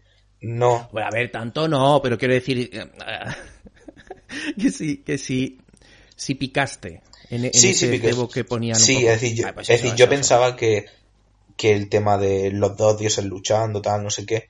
Digo, vale, pues es, así. Y, y ya está. y, y ya está. Que nos lo explican como si fuera eh, una película Disney de las de antes Oye, pues con dibujitos. a, a mí me pareció muy guay eso. A mí, a mí me encantó porque era en plan, vamos a contaros esto, ¿no? a mí me recordaba... Los, los más viejunos del lugar recordarán una serie muy divertida que se llamaba Chicho Terremoto. Sé cuál es. No hace falta ser eh, viejo, no, Jaime. El horror de la televisión, por cierto. ¿Qué dices? A mí me encantaba. Era un horror de serie. Ja- ¡Oh! Jaime, era un horror ¡Oh! de serie. ¿Qué dices? Era ¿Pero un qué error de serie. Que no, si hasta tengo los cómics, ¿qué me dices? No, que no sé, Ya me lo has dicho, no ya me lo has dices. dicho todo. Me, encanta, dicho me todo. encanta porque dice, ¿cómo va a ser un horror si tengo los cómics? ¿Qué?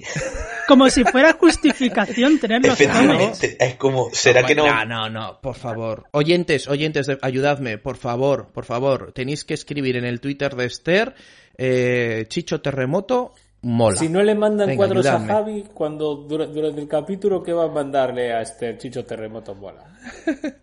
Porque esto es mucho más troll. Así que, Sí, pues a- a- anda que Esther tarda poco en empezar a bloquear a gente. Que hace, a- que hace, no poco, veas. hace- hace poco bloqueó a Entertainment Weekly. Es decir, a uno de los medios eh, de televisión más grandes del mundo, Esther lo tiene bloqueado. Perdón, ¿por, No- por no qué, silenciado, ¿por qué lo eh. has bloqueado? No me acuerdo. ¿Qué te ha Creo que fue porque, creo que fue porque le spoilearon algo de Star Trek Picard, puede ser. De Star Trek Picard o de Star Wars, algo así. Yo, Pero yo algo- cuando dijo, acabo de bloquear Entertainment Weekly, yo dije, yo pensé para mí, reina del mundo, es como, ya está. bueno, que mi, mi, mi anécdota se queda aquí, ya no cuento más. Porque habéis A ofendido ver, yo, menos. yo, a ver, em, Habéis dicho Yo la me- verdad sobre Chito, Chito Terremoto. Habéis ofendido mi honor. ya está. Sí, sí, sí, prepárate a Yo morir. creo que, a ver, dentro de la, senci- de la sencillez de la, de la escena, yo creo que ese pequeño pasaje animado está muy bien. Es una animación súper sencilla, pero que va al grano, te explica lo que tiene que explicar y es un buen recurso. A, a mí me recordó a, a Dios me salve a mí de hacer referencia a Harry Potter, que me gusta, pero estoy muy cansado de esa saga. Me recordó en el episodio, episodio no, parte 7, 8, cuando explican la leyenda de los tres hermanos. Ah, Ahí.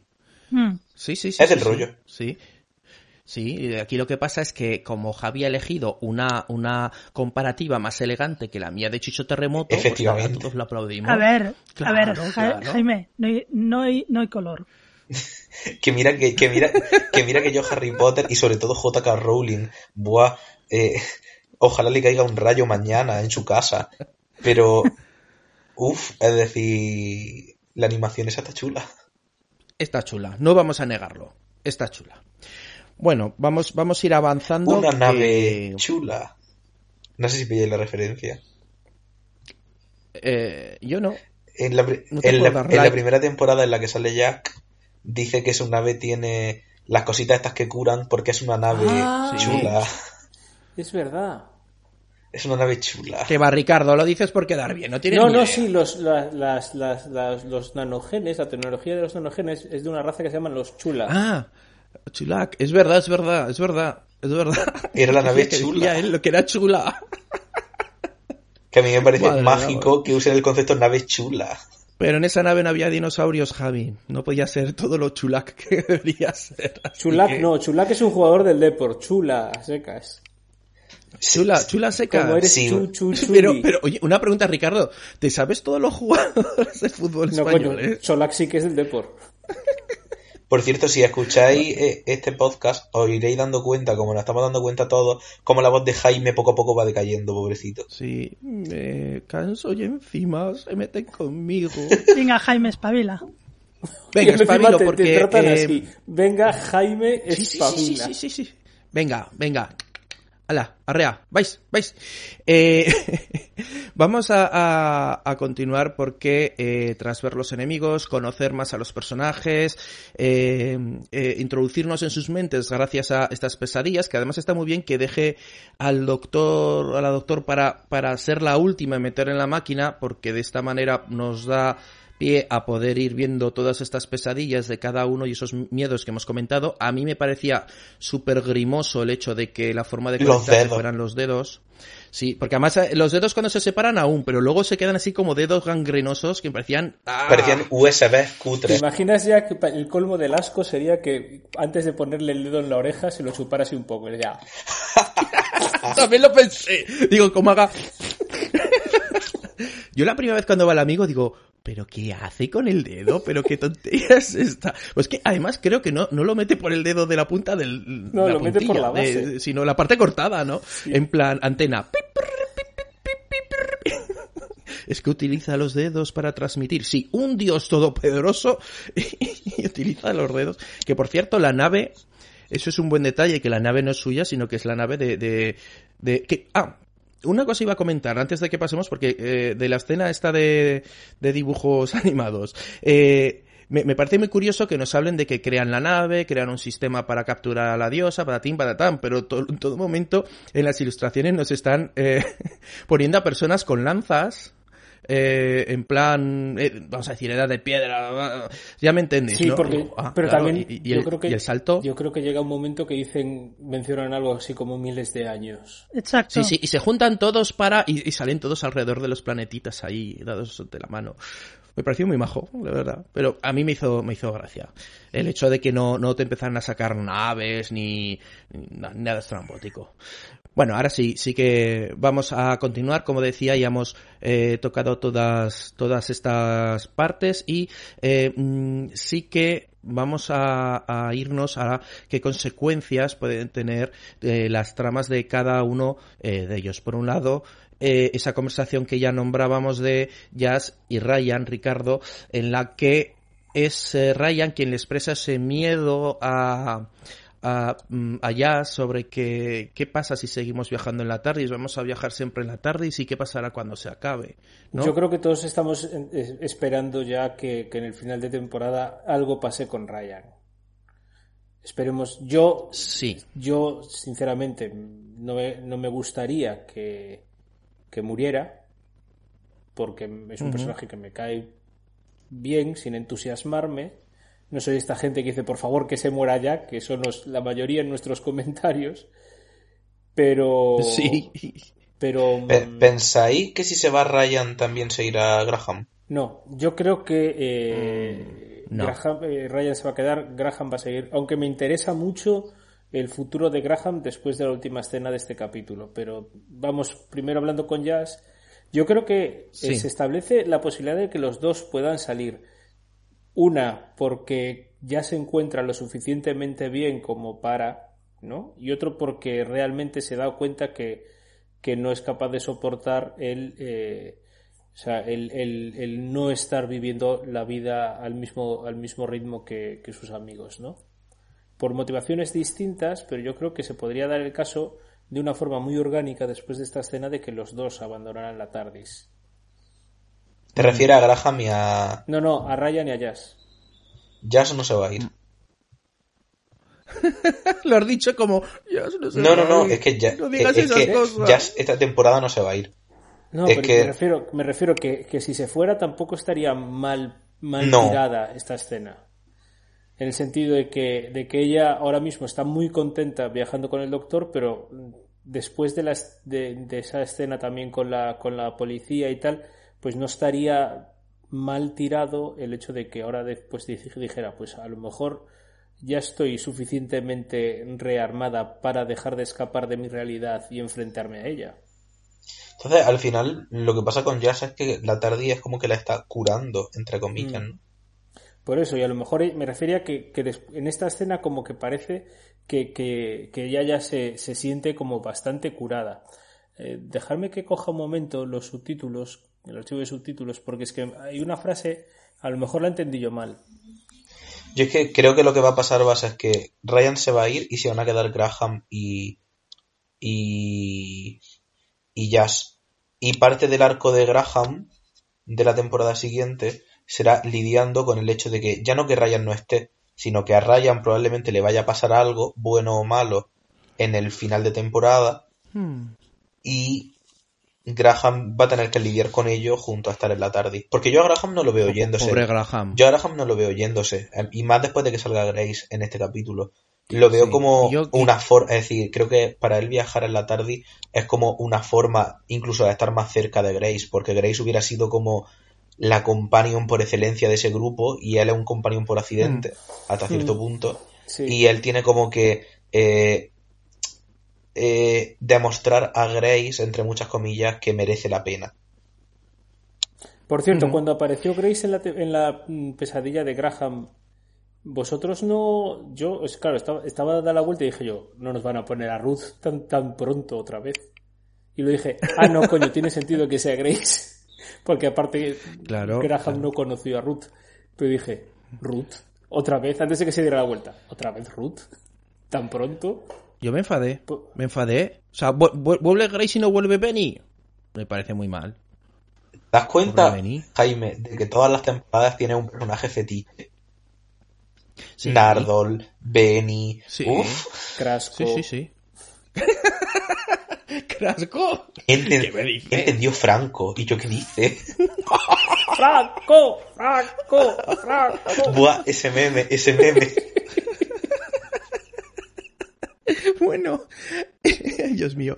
Eh, me parece curioso que, no sé, es inevitable hablar de Jazz, queríamos hablar de Ryan, pero sí que os voy a pedir eh, eh, el favor de hacer un pequeño paréntesis porque algo que no sabe Javi, algo que desconoce por no mirar el, Twitter de Charla Jubian y encima por no escuchar los programas, al menos en los que ni siquiera él está, y es que en el anterior programa, si os acordáis, iniciamos una encuesta que además empe- empezó a, a- a ebullir a toda velocidad sobre quién creen nuestros oyentes que será el, el companion de estos tres que morirá en esta temporada, ¿vale? Nadie.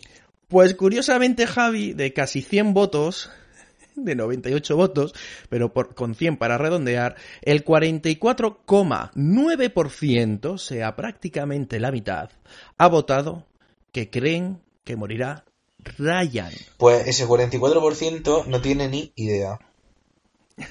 Le sigue Graham, le sigue Graham con un eh, 32,7 y Jazz con un 22,4. Descaradamente eh, están siguiendo, eh, tra- traducido un poco como que Ryan mm, va a ser el personaje que desaparezca A ver, esta re- temporada. realmente sí, pero Y que Jazz no. yo creo que precisamente, no sé lo que pensáis vosotros, pero ¿no veis en Jazz como esa compañía más al uso, más clásica, más tal? Lo único con un backstory que normalmente Mm. te mostraban. Es decir, y por ejemplo, yo que sé, Clara, tú entendías de dónde venía porque te lo mostraban en forma de flashback o mostrando de su familia y tal. Y ahí me da la sensación de como. Era como más inmedia res todo. Y me da la sensación de que con Jazz te están mostrando el antes y como que el punto final de Jazz como companion es ser una companion al uso. Es como un poco el camino le- inverso. Pero el de, por ejemplo, l- sabíamos todo. Ya, pero porque tuvimos un capítulo protagonizado por ella en el que era una novia insoportable.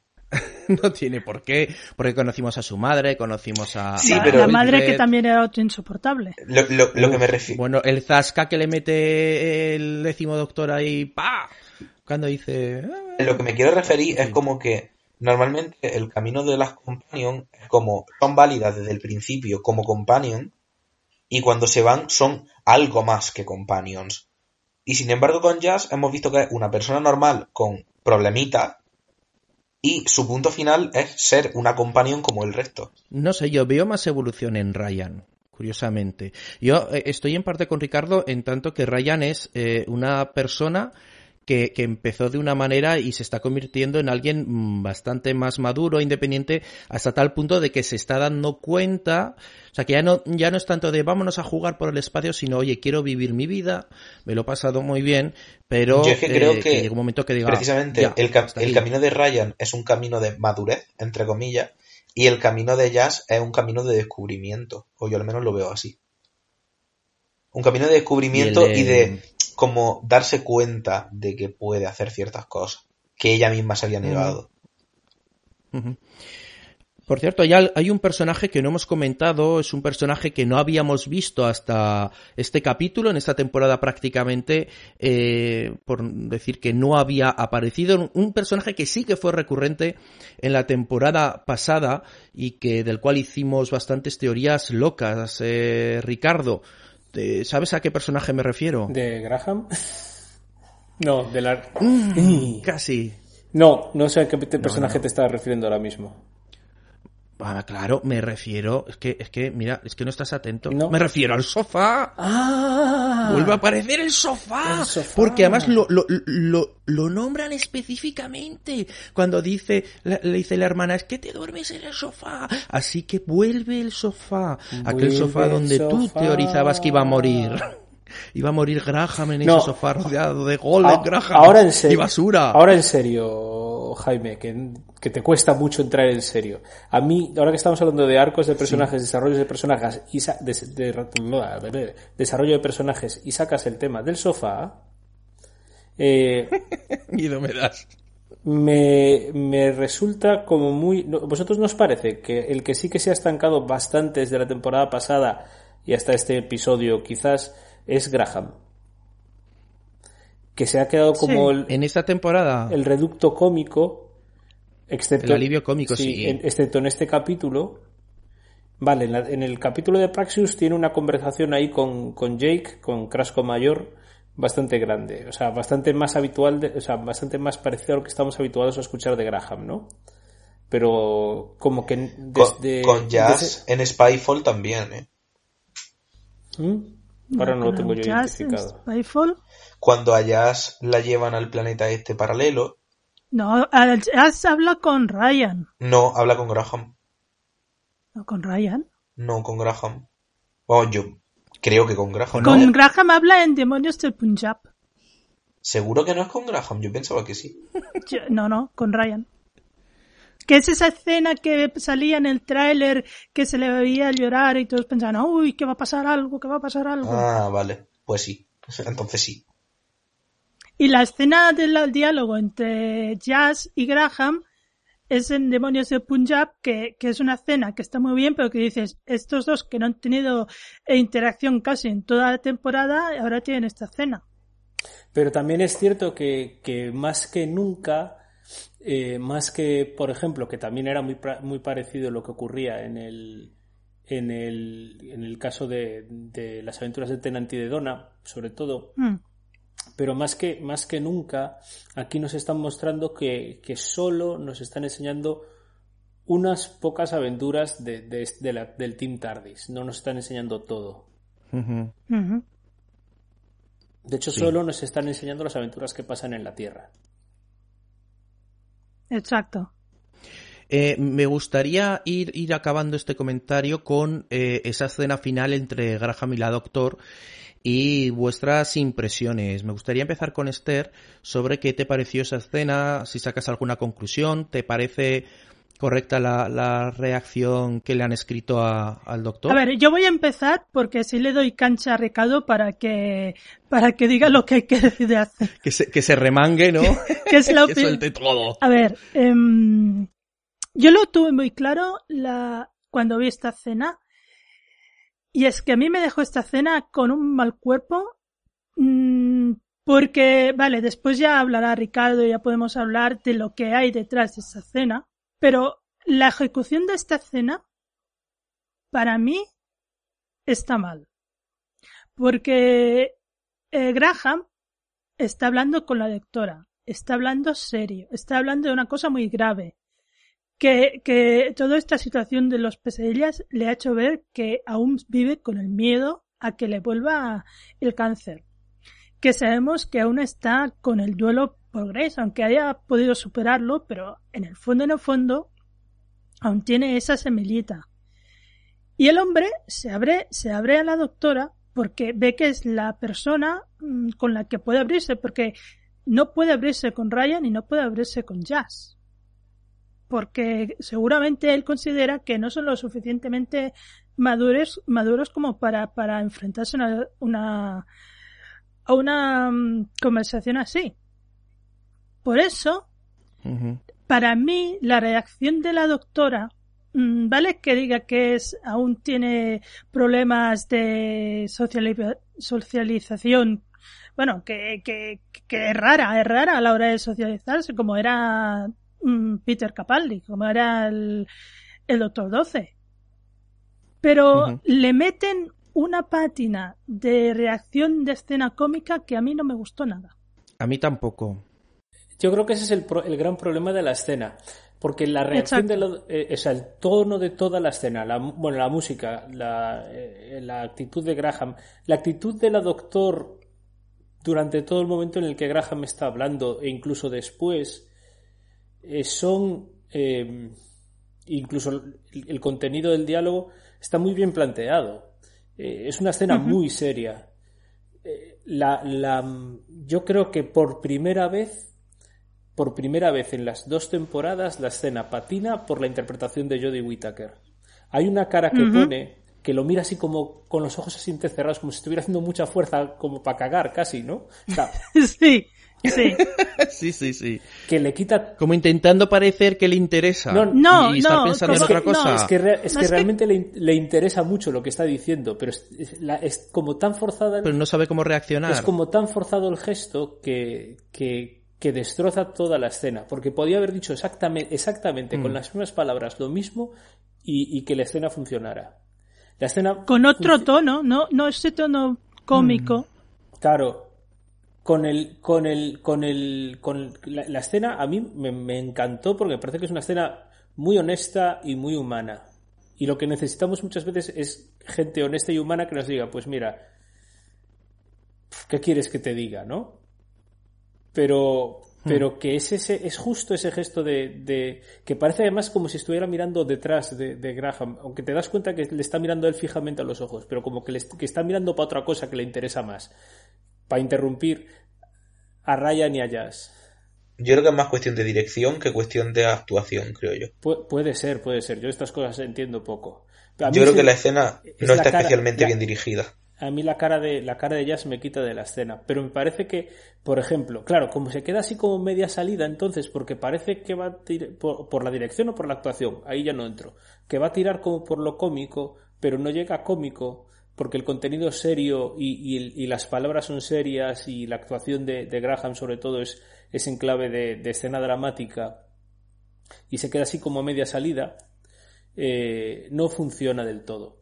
Porque, por ejemplo, es mucho peor a nivel humano, es mucho peor las tarjetitas del- de, de 12, las tarjetitas de Capaldi. Sí, sí, sí, sí. Pero claro, Sí. pues ya se de aquí a pasan, Lima. claro, ya se pasan al super cómico, irónico, paródico, que entonces dices, bueno, pues la escena en este clave me funciona. Pero, pero yo creo que la, la idea que está detrás eh, de, de toda la escena es, es ideal. ¿No? Porque, por ejemplo, yo me siento en el confesionario o me siento eh, en, la, eh, en el despacho Y a nosotros, a los curas, pues viene mucha gente que viene a contarnos sus historias. Iba a decir sus mierdas, pero pues se puede entender mal, ¿no? Es decir, te viene a contar las cosas chungas de su vida. Las- la, mierda que lleva dentro y que quiere sacarse de dentro, sus miedos, sus heridas, sus dolores, sus, las cosas que le amargan, muchas veces vienen a contarnos a nosotros. Y tú, parece que siempre tienes que tener una respuesta para todo. Y Graham va a la doctor porque todavía no ha procesado que no es un médico. Pues dice, tú que eres médico, le dice, you, you are a doctor, tal, ¿no? Es más, que- un paréntesis. Me da la sensación de que tal y como nos están planteando la temporada y los personajes, los companions ven al doctor con ese concepto casi mesiánico del doctor que teníamos en Tenan, y sin embargo tenemos a la doctora más humana de todo New Who. Cierro paréntesis. Totalmente, totalmente. Entonces la eh, Graham y además está muy, o sea, está muy bien que sea Graham porque posiblemente la única relación profunda que ha entablado la doctor a lo largo de estas mm, eh, dos temporadas ha sido con él. Él es el que es capaz de, el que hace de portavoz de los de los eh, companions cuando hay que decirle las cosas claras a la doctor, como pasó en, en Fugitive of the Yudum. Él es el que es capaz de, de, de entender un poco más lo que está pasando, el que tiene ese, ese- esa inteligencia emocional un poco para saber cómo manejar a la doctor. Entonces, eh, también hay una sonrisita de, de Graham al final, cuando la doctor le responde como responde, que dice, bueno, vale, vamos a entenderla así, ¿no? Entonces, em, no sé, hay, hay esa confianza que permite, que permite esa honestidad brutal de la doctora. Le dice, mira, voy a intentar, a ver si distrayéndome se me ocurre algo que te pueda ayudar, ¿no? Y, y- ya está, porque es, es muy honesto y muy humano saber decir, mira, pues para esto, ¿qué quieres que te diga? ¿No? Claro. A mí es que la escena tampoco me falló. Me pareció una escena incómoda. Incómoda de ver. Es decir, porque Pero, lo que ¿por está diciendo Graham no es la- cómodo. Y, y la reacción de ella tampoco es una reacción cómoda. Pero creo que es el objetivo. Exactamente. Pero- la- esas situaciones en la vida no son nada cómodas. Pero yo entiendo, yo entiendo que haya gente que se haya sentido mal, porque hay veces que miramos a los personajes de televisión y especialmente a los grandes héroes como lo es el Doctor, eh, para que nos, a veces nos den recetas fáciles. La gente a veces te busca cuando estás en alguna posición de autoridad moral o profesional para que le des la, la receta fácil y, y la receta no primero las recetas fáciles no existen las recetas no existen cuando estás tratando con temas tan personales y tan profundos como estos y, y a veces es cuestión de decir pues mira ¿qué quieres que te diga? No sé qué decirte. No sé, no qué, sé qué decirte. Otra cosa es que la doctor, porque ella tampoco se- ella también está pasando por lo suyo, pues también tampoco esté en una situación eh, como para decir nada y para encontrar las palabras justas para decir, mira, no sé qué decirte.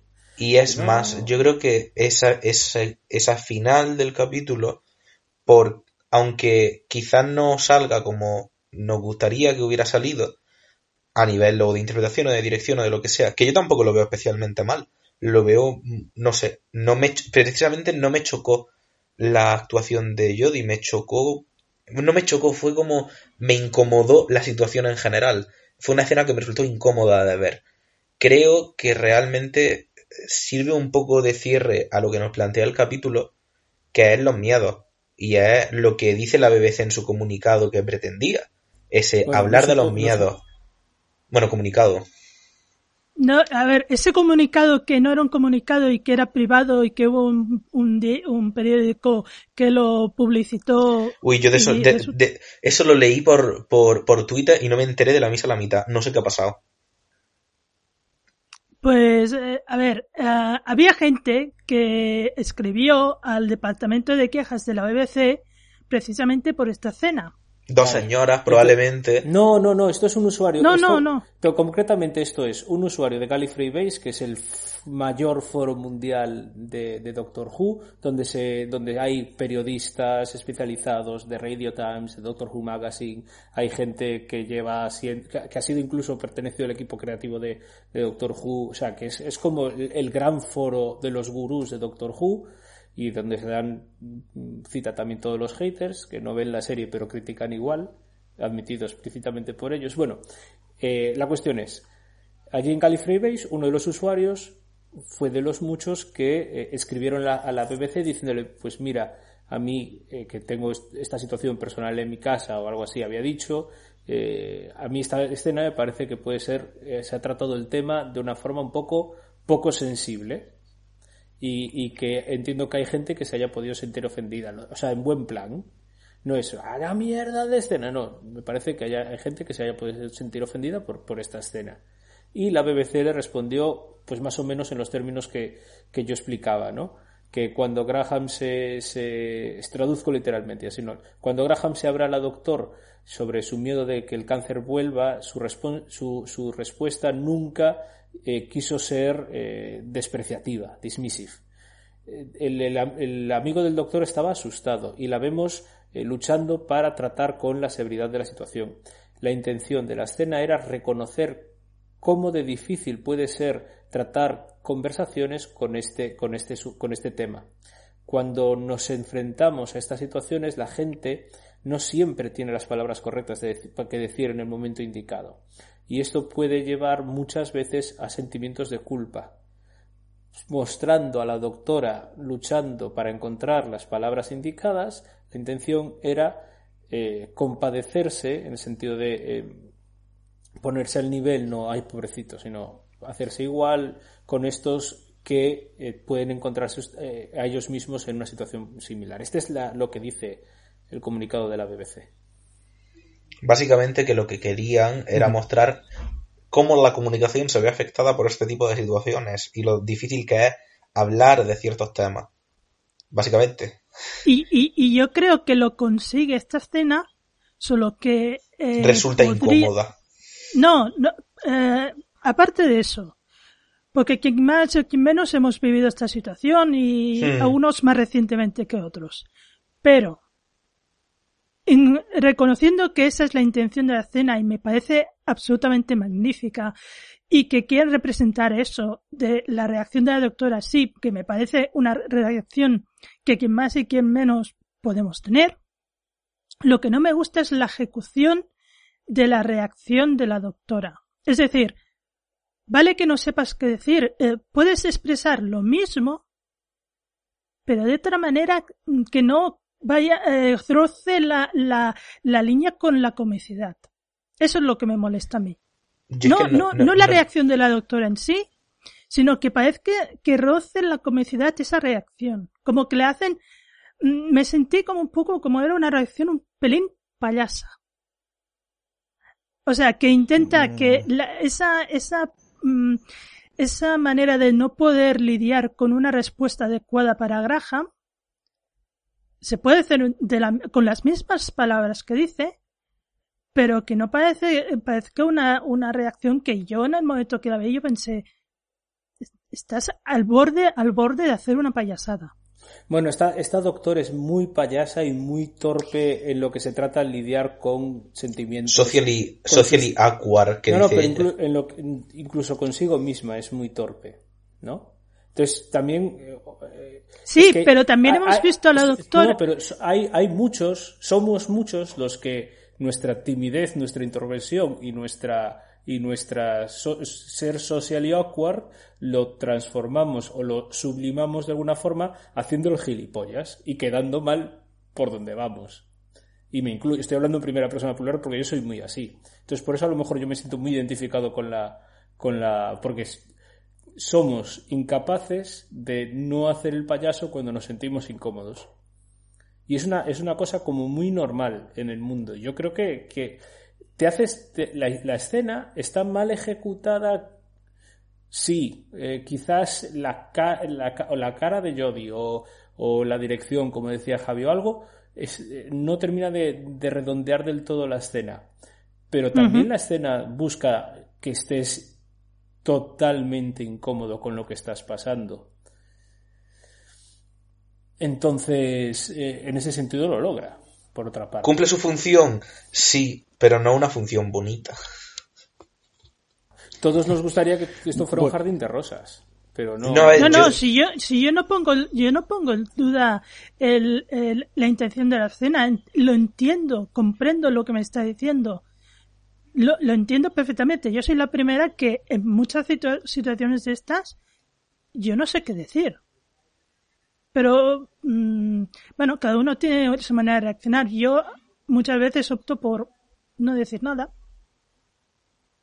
Sí, a ver, no sé, pero yo por Porque ejemplo, para, para que no me salgan las palabras, pues, esa, ¿sabes? esa Claro, comicidad yo no la vi. Quizá, es decir, no veo A ver, que, o sea, que no ser- comicidad.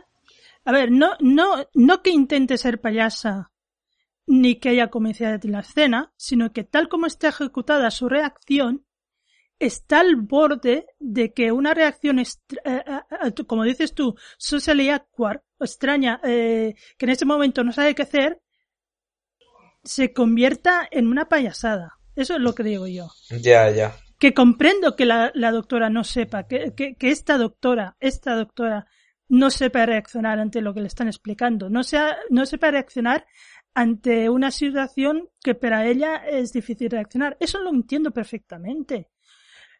Lo que no me gusta es cómo, no me gusta es cómo está ejecutada la, mm, eso de que se va hacia la consola y dice, bueno, ahora voy a ir hasta aquí y en un minuto se me ocurrirá algo. No sé. Ya, ya, ya.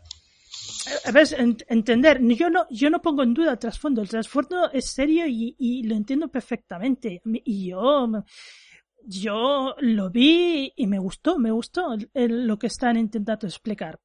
Pero esa parte de la ejecución de la escena, no, no me convenció. ¿Y tú, Jaime? Eh, sí, eh, Charla Jubian, el podcast de gente seria. Aquí Eh, somos yo gente por mi parte, seria.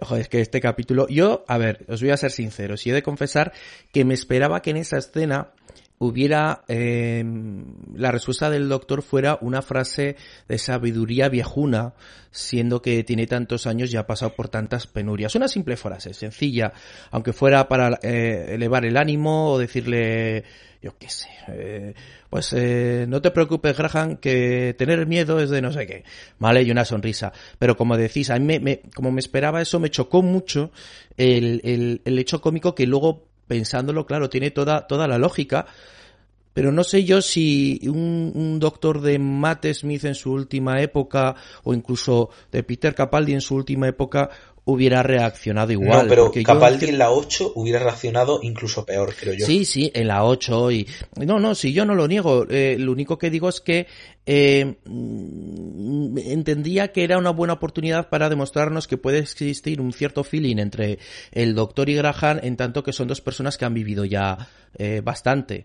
Así que, bueno, no sé. eh, es como dices, a lo mejor es simplemente querer hacer un pequeño alivio cómico frente a la seriedad de la situación y eh, todo lo que ha sido el episodio. Pero en fin, eh, es el doctor, eh, es su personalidad y nos puede chocar más o menos.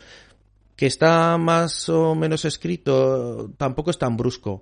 Y es el mismo Graham, lo- nos lo han escrito para que veamos que el mismo Graham se da cuenta de que es que es el doctor y se ríe y dice buena charla, ¿no? Que al fin y al cabo a Graham le ha servido para, aunque fuera a hablar mm, con ella, que decía no tengo, yo creo que contigo es con la mejor persona Claro, que es puedo que al final las, la- eh, eh, esto es mucho más de que él se saque de dentro lo que lleva Y que la otra le que la- escuche. y que alguien le escuche ¿Verdad? y que alguien que él sepa que le va a escuchar le escuche y la doctora le escucha la doctora no puede hacer más esfuerzo en tener toda su atención centrada a lo mejor por eso pone cara de culo Exacto. porque ve que los otros dos están hablando al fondo y dice mierda mierda mierda me interesa me- quiero meterme también en su conversación pero quiero centrarme en ti que me estás contando algo importante Eh, Y ahí demuestra eh, eh, cierto aprecio, aunque hay gente que pueda ver que no, ah, no le tiene aprecio porque no le hace caso. Está haciendo un esfuerzo, siendo el doctor, en centrarse en lo que le está contando, aunque sea solo por escucharle, y, y eso demuestra el, el aprecio que le, que le tiene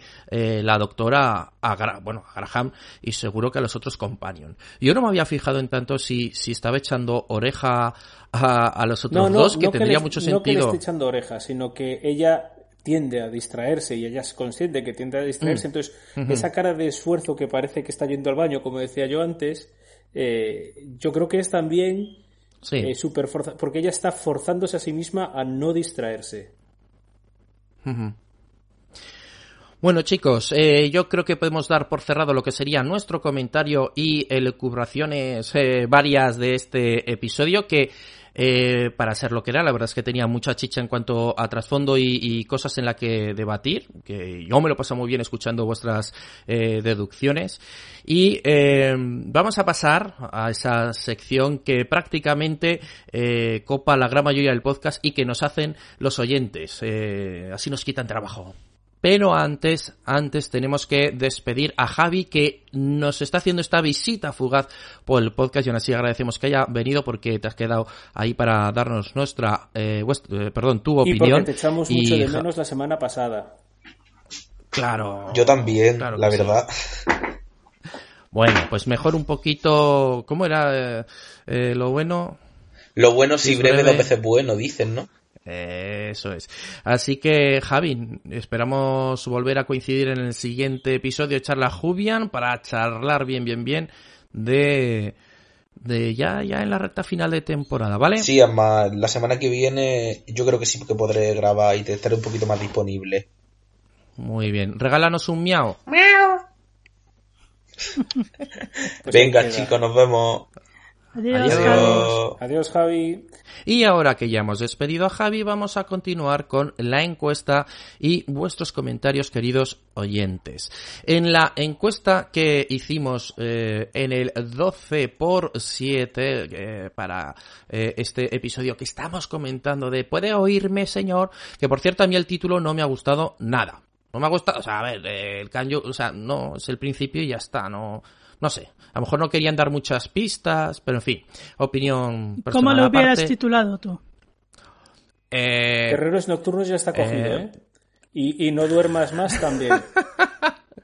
ah, mierda, los dos que había pensado.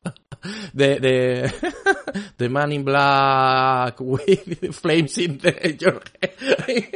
His head. Algo así, Muy yo bien, qué sé, ¿no? muy bien. No, yo estoy aquí para criticar, no para imaginar. Vamos a ver qué, qué han dicho nuestros oyentes. Eh, tenemos eh, las cuatro opciones ya tradicionales de esta temporada y el excelente se ha quedado con un 27,1%. Eh, me salto bueno porque suficiente y flojo son las dos opciones finales que ha votado la gente, el 10,4% para suficiente y flojo con un 14,6% y se queda como ganadora bueno en un 47,9%. Casi se parece esta encuesta a la de qué companion va a, a morir. Tenemos esa casi mitad de los votantes de, eh, de nuevo, pues casi 100 que nos han votado un episodio. Más, bueno, o, por más mi o parte, menos yo... lo, que, lo que viene siendo la temporada, excepto Judun, que, que es aplastantemente Sí. la mayoría excelente. Yo creo que, no me, no me acuerdo, pero yo creo que llegaba casi al, al 90% los que votaron excelente. Em, Sí. Todos andan en el cuarenta y tantos por ciento para el bueno. No, no me acuerdo los de Spyfall, habría que mirar, pero que no es malo. Mm. Es bueno. bueno. Bueno, pero está, está, está, está muy bien. eh, el hecho de, como dices, ¿no? Que, que al fin y al cabo, eh, eh, como hablamos aquí, habrá cosas que nos gusten más, habrá cosas que nos gusten menos, pero al fin y al cabo, eh, yo creo que estamos todos disfrutando bastante de esta temporada de, de Thor Hood. Yo decía que yo había votado bueno y paso a Esther a que me diga qué ha votado ella en este capítulo. Yo pensaba que habías votado suficiente. ¿Yo? Hombre, como te, a este te ha gustado menos que Praxeus. Pero no quiere decir que no me haya gustado, es que saquéis De hecho, conclusiones de hecho, no, erróneas. vamos a ver, este le gustó menos que Praxeus, y a Praxeus votó excelente y aquí ha votado, ha votado bueno. Ah, bueno. Soy coherente. Que soy también coherente. votar excelente Praxeus. Y Después criticar, y criticar a los que votan. Exacto. Pero puedo votar, a ver, yo puedo votar bueno a, a Praxeus y puedo votar bueno en este en tanto de que digo, vale, me ha gustado más el otro, pero los dos os puedo decir que son buenos, por ejemplo. Pero votar lo mismo, pero votaste excelente a Praxeus y después te autocriticaste. pero yo a lo que me... A ver, pero no me entendéis lo que quiero decir. Lo que quiero decir Claro, es claro que te yo- entendemos, yo- pero te estamos fastidiando. Bueno, pues imaginaros Bueno, yo he votado, votado- bueno, ¿eh? Hablando de buenos. Ya pasáis de mí. y Ricardo, ¿tú qué has votado? Pues no me acordaba, pero viendo aquí que he votado bueno. Me pone el verificado en bueno.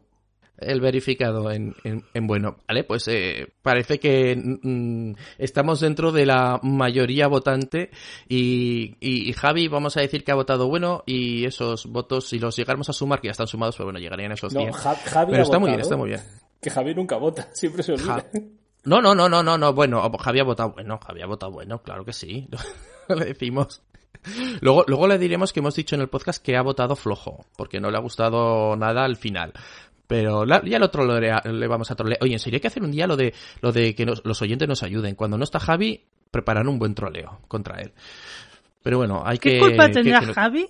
No de sé, tus pero, mierdas? eh, les podemos gastar una broma y los oyentes que nos den ideas, seguro. ¿Qué culpa tendrá Javi de tus mierdas? sano. Ojo que Esther se está poniendo dura, Sí, ¿eh? sí, sí, sí, sí. Hoy está, hoy está, hoy, hoy- ¿cómo Ya ha lo dicho dijo que su estaba? madre esta Eh, mañana. Espesa. Espesa. Bueno, espesa, eh, me ha dicho que estaba espesa y después me ha dicho que estaba ofuscada. Ya, yo no sé. Ha ido subiendo la cosa. Estás espesa con acritud. Eh, vamos a, a ver, Ricardo, qué nos ha dicho la gente en, eh, ese, en esta encuesta, eh, sus opiniones en Twitter. Vamos, cuéntanos, cuéntanos. Bueno, pues nuestro, nuestro oyente mm, galaico vasco, Alberto Conde, dice, lo sabré cuando lo vea, jajaja, se le quedó la letra, la tecla pegada de la A, pero consigue darle... Sí. Bueno. Takis nos dice, hoy he visto Doctor Who en el iPlayer, no me he enterado de todo, pero sí de lo principal. Me ha gustado bastante este capítulo, muy, muy, muy entretenido. El monstruo que sale ha estado bien y eso es eterno tipo guardianes o jugadores. Entiendo que... Ah, es que hay unos jugadores y hay unos jugueteros. Esto me lo explicó después en, en el grupo de Telegram, porque los, los players es una cosa que sale en el universo expandido. Bueno, y ya, y la de los miedos interesante, y la, y ya lo de los miedos interesante. Le he puesto bueno.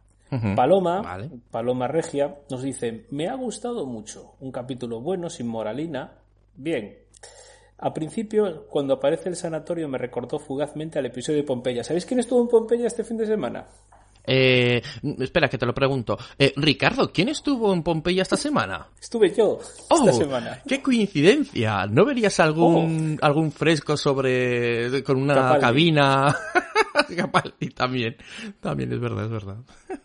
Bueno, sigo. El tipo calvo es muy inquietante. Lo de Graham y el circuito telepático fue gracioso. Me parece curioso que Graham sea el, vi- el visionario. Por un momento pensé que no era un simple mortal. La doctor está genial. Es que Graham es el monje. La doctor está genial. Cu- Cuando al final Graham le cuenta su miedo y ella con cara de circunstancia pensando no me importa lo que estás contando. Bueno, aquí ya hemos dicho lo que nosotros entendemos de la escena es todo lo contrario. Sí. Al final, cuando vuelven a la historia de Jazz y compañía, como que el ritmo se volvía lento. Me sobra Jazz y cada vez me cae peor. La conversación entre Jazz y Ryan parece preparar el terreno para abandonar la TARDIS.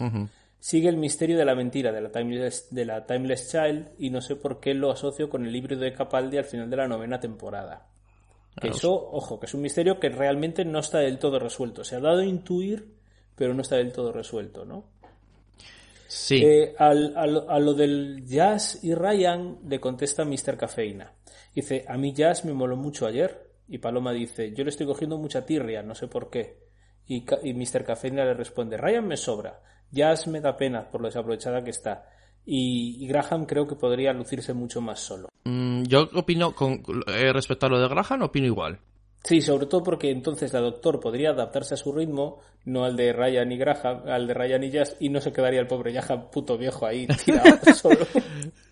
Pero además es lo que comenté, Es que que, molaría. ¿no?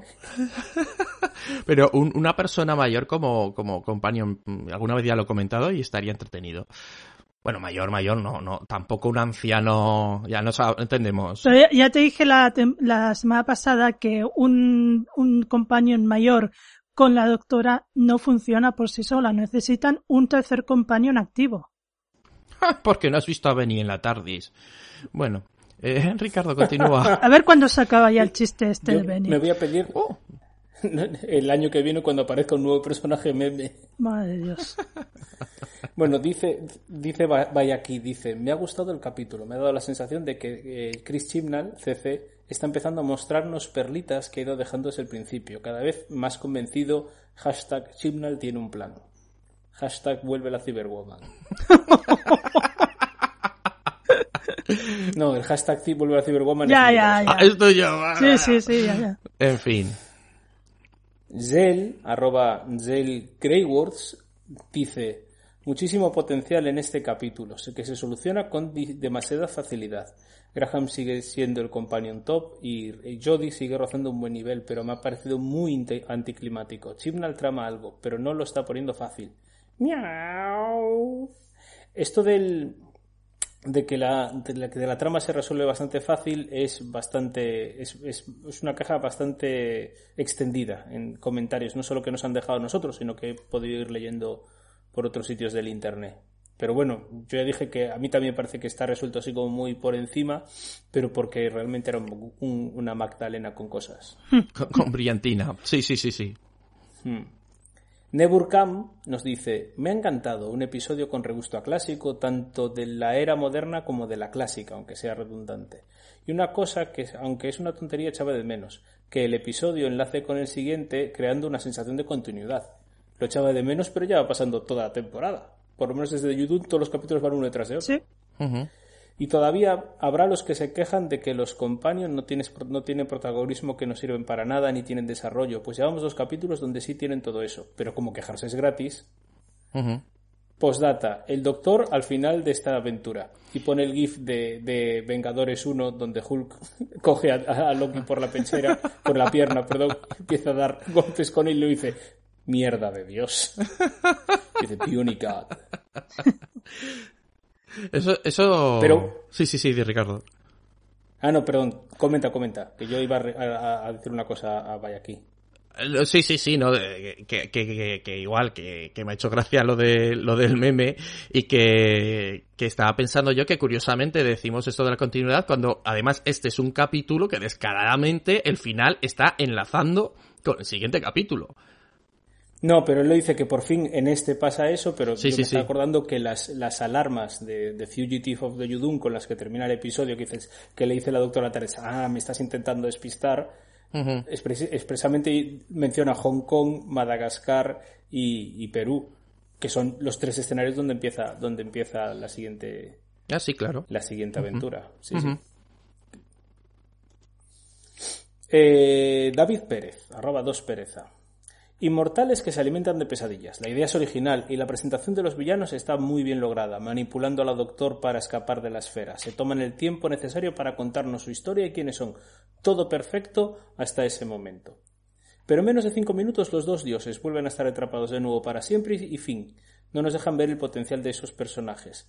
¿Realmente era una, una amenaza? No se llevaron a nadie por delante. Bueno, se llevaron a dos planetas enteros.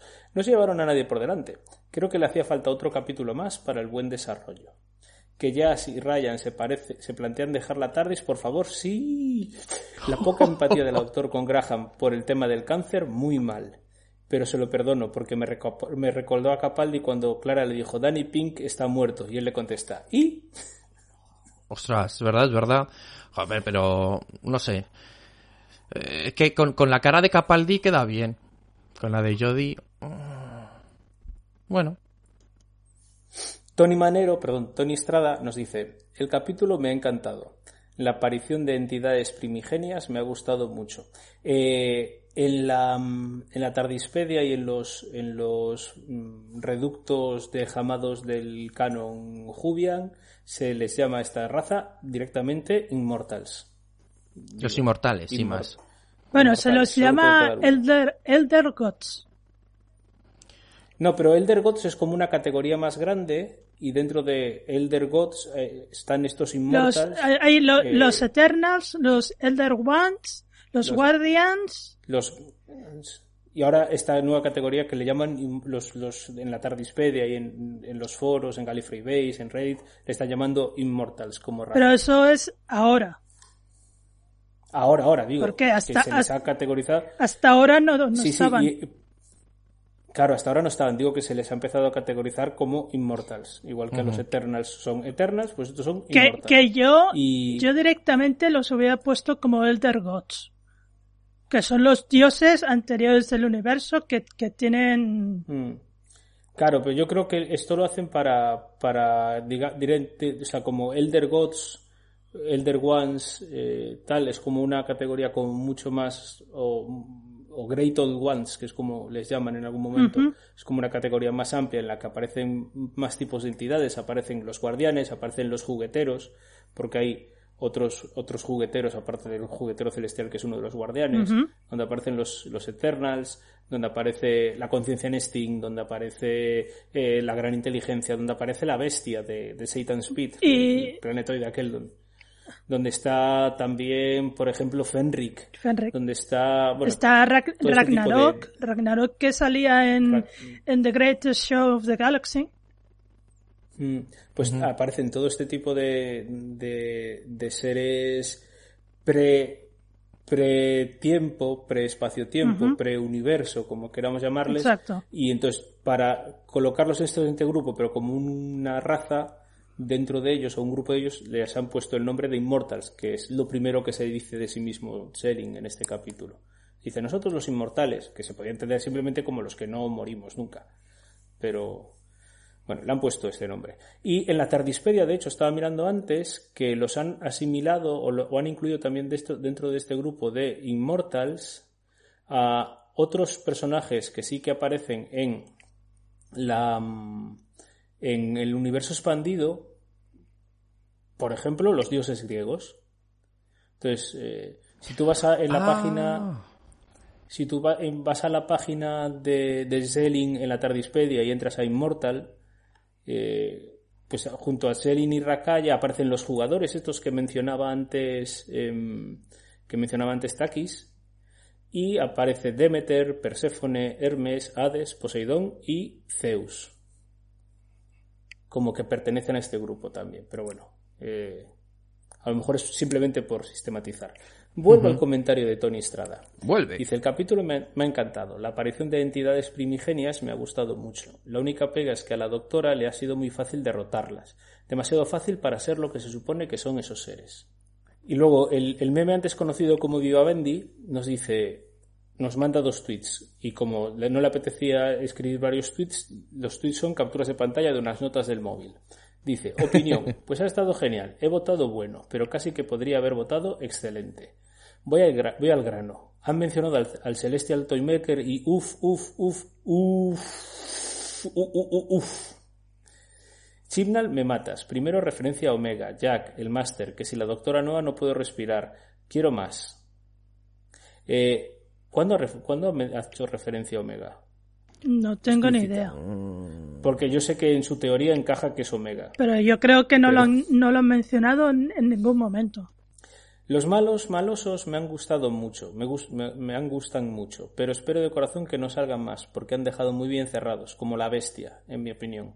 Ryan, otra vez, en mayúsculas bien grandes, dadme mayúsculas más grandes. Ryan, otra vez, me sobra, lo siento. Es que se pongan a desarrollar a su amigo, que ya, que ya me parece un poco ridículo. Ahora sí, su miedo es el que más me gustó. Pelos de punta con Grace, she's back. Jazz me gustó bastante y la Doctor me gustó aún más. La Doctor tenía miedo, en mi opinión, me fascinó, sin duda, cómo se vio superada por la situación. Chibnall, yo te amo. Ole. Fa- fatal porque has- hasta hace un poco le decía a Jaime que le amaba. Muchos candidatos tienen el amor. Muy, muy expansivo es el amor de Viva Bendy. ¿eh? E- Es, es, tiene un corazón muy grande.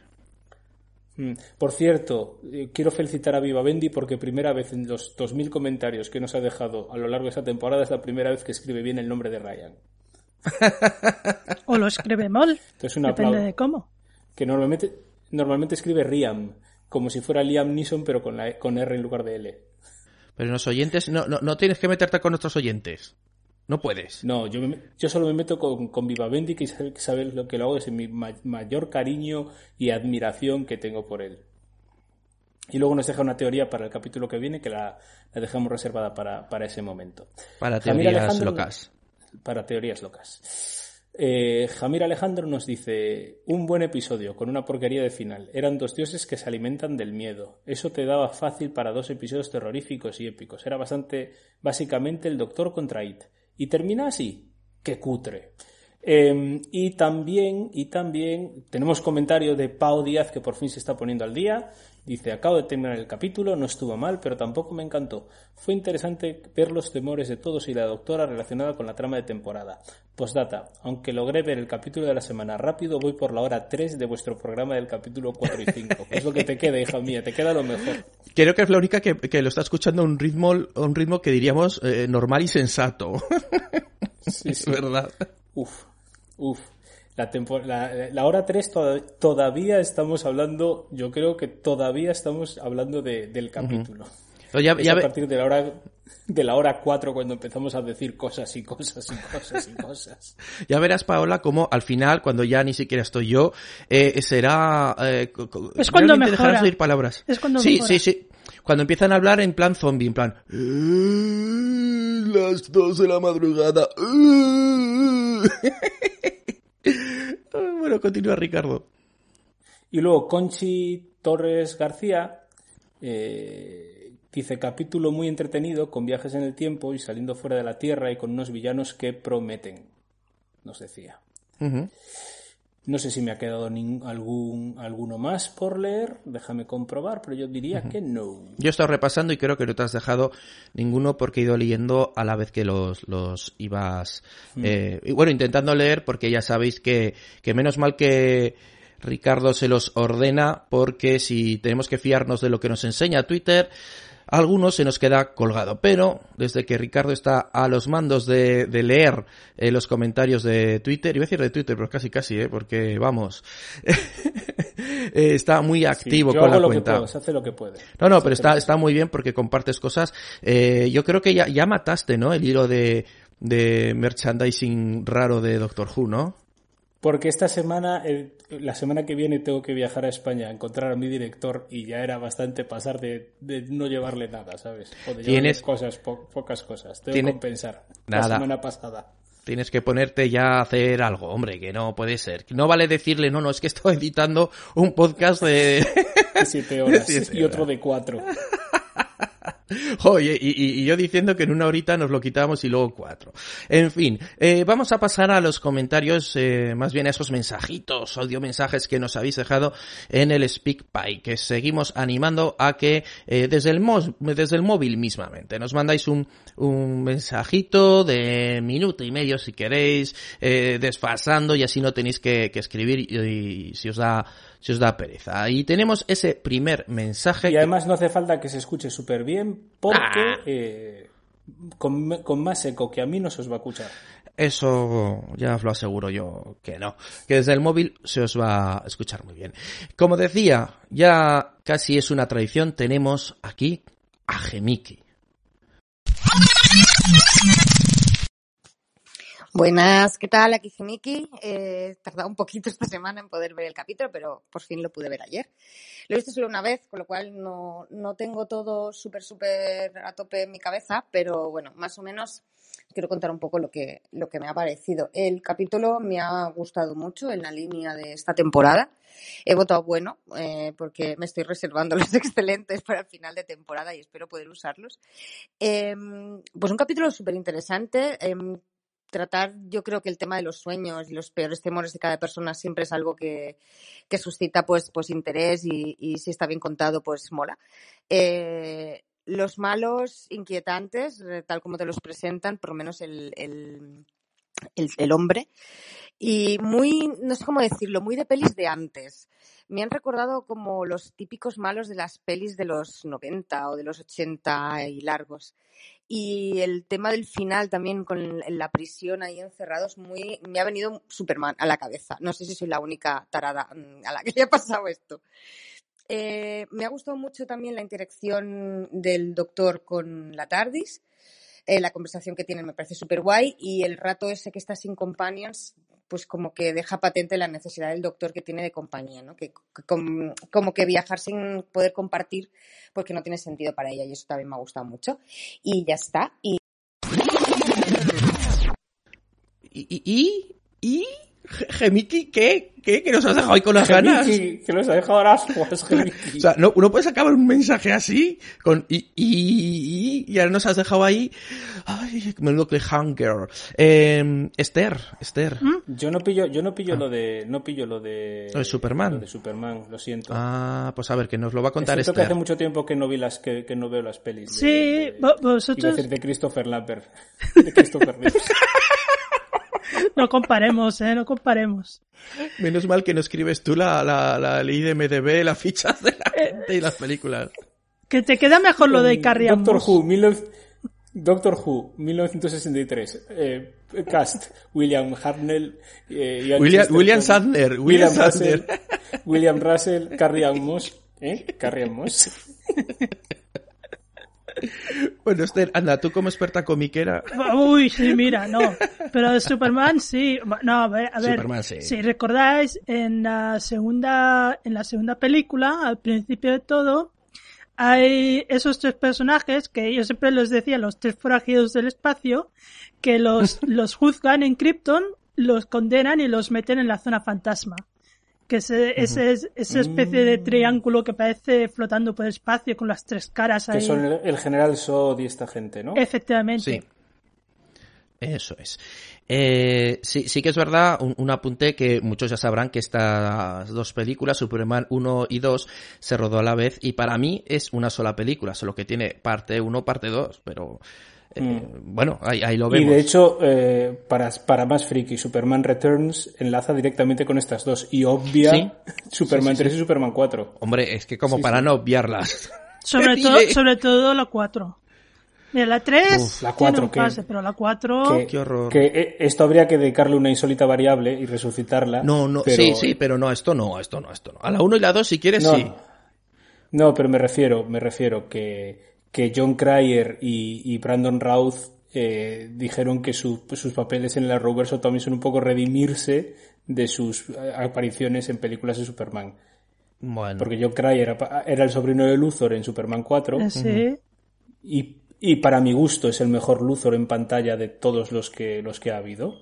Mejor que, mejor que Michael Rosenberg, mejor que Jim Hackman, me- evidentemente mejor que... me sale Mark Zuckerberg, porque hizo de Mark Zuckerberg. bueno, bueno, es que, ¿cómo a ver, es que cual- cualquiera mejor que Mark Zuckerberg. Y mejor que Kevin Spacey. Sí, y mejor que Kevin Spacey. Sí, sí, mejor que Kevin Spacey. Sí, sí, sí, sí. Descarado. bueno, Y, y, por, y por otra parte, y por otra parte, Brandon Routh como Superman en, en La Crisis está espectacular. Entonces, sí. bien. Cerramos la insólita variable y volvemos a echar las lluvias. Exacto, es un podcast que rescataremos, sí, sí, sí, sí, sí. Que tenemos que buscar nuestro foro para contar nuestras friqueces y que las compartáis con Hay nosotros. tantas cosas que tenemos que hacer, Jaime. Ay, no nos da la Buah, vida. y, la gente, y, y la gente nos hace encargos además por Telegram. Tenéis que hacer un Claro. podcast sobre la TARDIS. Ah. Tenéis que hacer un podcast sobre a ver si hacéis los audios del doctor porque lo dijisteis, pero luego no hacéis, hacéis uno al año. ¿Y por qué no habéis hecho un especial, eh? Fíjate, No sé si qué. hubiera, si hubiéramos hecho los audios del doctor del octavo, igual a estas alturas ya habríamos escuchado los audios de Mary Shelley. No creo, ¿eh? No. Están- no, no, no. Porque están bastante adelante en el main range, ¿no? Y además íbamos yendo por el main range. No, y pero a lo lleva- mejor al enterarnos de la noticia los hubiéramos adelantado. No creo que nos Pero hubiera dado noticia- tiempo. No, La noticia nos pilló ya con la temporada pasada, lo que Sí. venía, se venía Marichelle. sí. Bueno, A ver, po- podría ser, pero no. podría ser, pero no. pero no. no. Vale, vale. Bueno, vamos a continuar con otro mensaje y en este caso nos lo envía Sergio Pinillos. Muy buenas tardes, chicos. Lo primero me gustaría daros las gracias por vuestro maravilloso podcast que me estáis haciendo las tardes más amenas.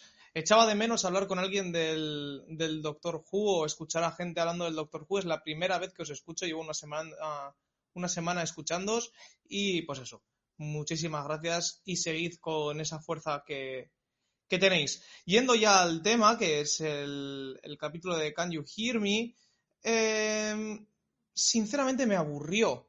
Bueno, igual aburrir no es eh, exactamente el, el adjetivo, pero no consiguió engancharme como otros capítulos de esta nueva temporada.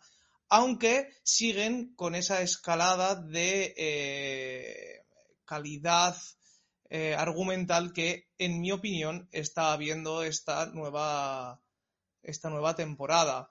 Creo que ahora mismo son capítulos de relleno que están haciendo un valle en esa subida, pero aún así me parece muy, muy acertada eh, esta nueva temporada. He perdido un poco el hilo.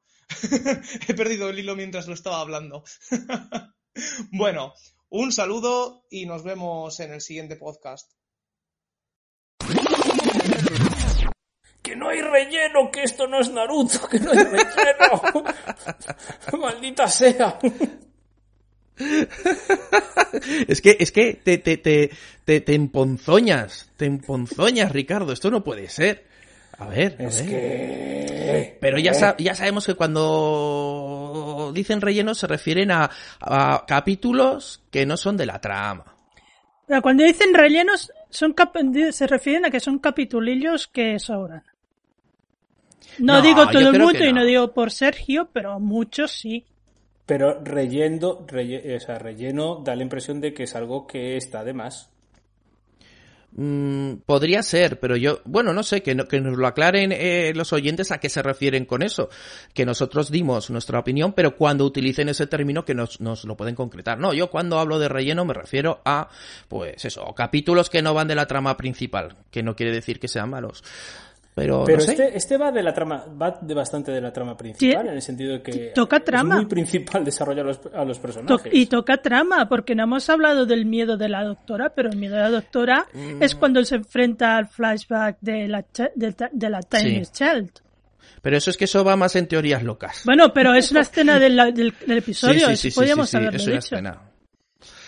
Es que, Las eh, conclusiones que saquemos sí que son teorías locas, pero la ah, escena en pero sí es eso. Ese es el, el, el se nos plantea que el miedo de la doctora es ese, de lo que puede representar la figura del Timeless Child. Claro, claro. De todas formas, es que yo, yo, Esther, como ya nos conoces, que es que yo ya me lo imaginaba, digo, si es que como lo, como empecemos a hablar por ahí. No, porque ya lo tirado. dejamos en teorías locas, hombre. Que Venga, vale, nosotros sí que seguimos sí, el sí, sí. orden guion, no como tú. Que ¡Oh! para eso lo hacemos. ¡Oh! ¡Oh! No, no, no. A ver, Ricardo, es que te vamos a tener que restringir el acceso. No puede ser que, que digas otra vez. No, no, ya está, ya, tiene, ya, ya es que el guion ya está, ya, ya está. Menos de 24 No, no, horas después. ¡He añadido! No, no, no. Pero lo que he añadido No, es no, nada, yo le- ¿eh? Nada. Yo añadí noticias al guion. Bueno, bueno. Oye, que no, que nos. De- además, no- eh, perdona, perdona. Sí, en ningún ver. momento dije está cerrado. Le pregunté a Esther. Yo creo que de- pa- del capítulo ya está todo. Te curaste en salud, ¿no? Yo, yo Y yo le creo- dije, que- yo creo que también. Ajá. Yo creo que también. Y, y ella Sí. fue la que añadió cosas en azul del capítulo. Sí, sí, sí. Yo creí Yo- que. Y yo y don pensé que amigos de Don Tech. A ver, que yo creo, yo Yo creo que tú lo que te pasa, Jaime, es que eres un poco daltónico entre el marrón y el azul. Porque el daltonismo, el daltonismo es de diferentes gamas de colores. Pero, pero tú sabes que si añades un enlace, te quita el color y te lo ponen en azul. pero, Entonces co- todo- pero, todos los enlaces ver, son tuyos. eh, pero, pero que no, no, no me, no me sirve esa excusa. Oye, y, y, y, y, y- y que no hablamos de Sergio, Sergio Pinillos, que nos, que nos, nos ha dejado un mensaje bien chulo y estáis pasando del pobre aquí. No, no, No, no, no. no estamos pasando. Yo ya dije que lo del relleno y tal me llega al corazón. Hombre, ya, ya, pero ya, que, bienvenido, que además Eso también se ha incorporado al grupo De se ha Telegram. incorporado al grupo de, de Telegram y está descubriendo la cásica y, y que, y que bueno, que, que encantado de que quiera descubrir y Doctor Who también con nosotros. Y ya que estás descubriendo la clásica, Esther, Ah, que puede escuchar los episodios de una tarde Coagil a medida que va viendo los seriales. Y nosotros le, le vamos comentando cosas que a lo mejor son apuntes curiosos del episodio. O si se quiere saltar las reconstrucciones, pues las explicamos. Y si hacemos un poco la, el viaje un poco más leve. mm, sobre todo en el momento en el que te veas al segundo Doctor con el 50% de los episodios reconstruidos. Que, bueno, ahora gracias a Dios las animaciones ya están, por lo menos la temporada 4 está entera, ¿verdad? Eh, no, porque precisamente el que estoy haciendo el guion ahora es el de, de, de de Highlanders y ni, ni animación ni puñetas, que me lo, he me lo he tragado todo y madre de Dios. De- de- de Y el, modos, de, cualquier- y, y el siguiente también Sí. es re- reconstruido, pero ese es la mitad reconstruido. Pero cualquier episodio que ya no sea eh, fotogramas y, y que se haya podido animar ya, ya es ya es una victoria. Ah, es Eso, eso lo decimos, eso lo decimos siempre que sale una noticia de estas, que lo decimos. Uh. Cuanto más animaciones, mejor, porque es Sí. mucho más, por, por mucho más, por más o por menos de que te pueda gustar la animación esta, es mucho más mm, dinámico y más agradable ver un capítulo con algo animado que no ver las fotos de producción del episodio. Claro. Porque es que da igual aunque digas, bueno, es que... Pero eso es porque este- entonces solo escuchas el inglés, ¿no? Es que puedes escuchar los audio, eh, las audionovelas, pero eh, están orientadas a ser escuchadas y aquí a lo mejor se pueden pegar un minuto que oyes ruiditos de fondo en silencio, nadie habla y no sabes muy bien qué está ocurriendo. No, no, son peor los audios, o sea, son peor los capítulos que hay reconstrucciones que son así de, de que en los que solo hay fotos de producción, en los que hay partes en las que ni el audio se ha podido recuperar. Ah, y, te- y es verdad, y te ponen abajo. Y entonces el doctor va a no sé dónde y habla con no sé quién. Pero bueno. no, oye, pero eso en todas las reconstrucciones pasa, porque claro, hay cosas que como no tienen foto para enseñártelo, te lo tienen que explicar, pero es que hay reconstrucciones que, En las que falta el audio. que es horrible, es verdad, porque falta, faltan trozos de audio. Y entonces ya es lo peor de lo peor. ¿Os acordáis cuando decíamos que había un señor en no sé dónde que tenía todo, todo, todo de Doctor Who en buena calidad de su padre, pero que no lo soltaba? ¡Qué cabrón! Que no lo soltaba. Y bueno, no- nunca más se supo de eso. Pero bueno, ese señor ahora se est- estará viendo que la BBC ha optado por la animación de los seriales y ahora quizá ya no Y al, y al señor se le ha acabado el chollo. Claro, ahora no habrá tanta, o la demanda ya no podrá ser tan alta como hasta ahora, porque la BBC dice, no me lo vendes, no pasa nada. Saco la animación, lo venderé, me voy a forrar de dinero y aquí te quedas con tus... eh, Porque al fin, y al, cabo, al fin y al cabo lo que te encuentras es que es una animación con buena calidad que siempre va a ser sí. mejor que recuperar el episodio que ahora deben estar hechos polvo. Sí, Porque aparte de estar, estar- debe estar pudrido el- la cinta. Claro. sí, porque, eh, eh, bueno, iba a decir, a lo mejor es, es, es, eh, rollos estos antiguos eh, de, de- de cine, ¿no? Por- Porque la BBC lo que hacía es que cuando lo vendía para el mercado exterior no lo vendía en cintas de vídeo, ¿no? Vendía en, en films, de, en película, claro. que le salía más barato. Bueno, algún día espero que podamos, podamos ver eh, Así que al, al príncipe nigeriano, al príncipe nigeriano que nos está pidiendo por eh, dinero por correo electrónico se le ha acabado el chollo de vender los seriales de Doctor Who. Efectivamente.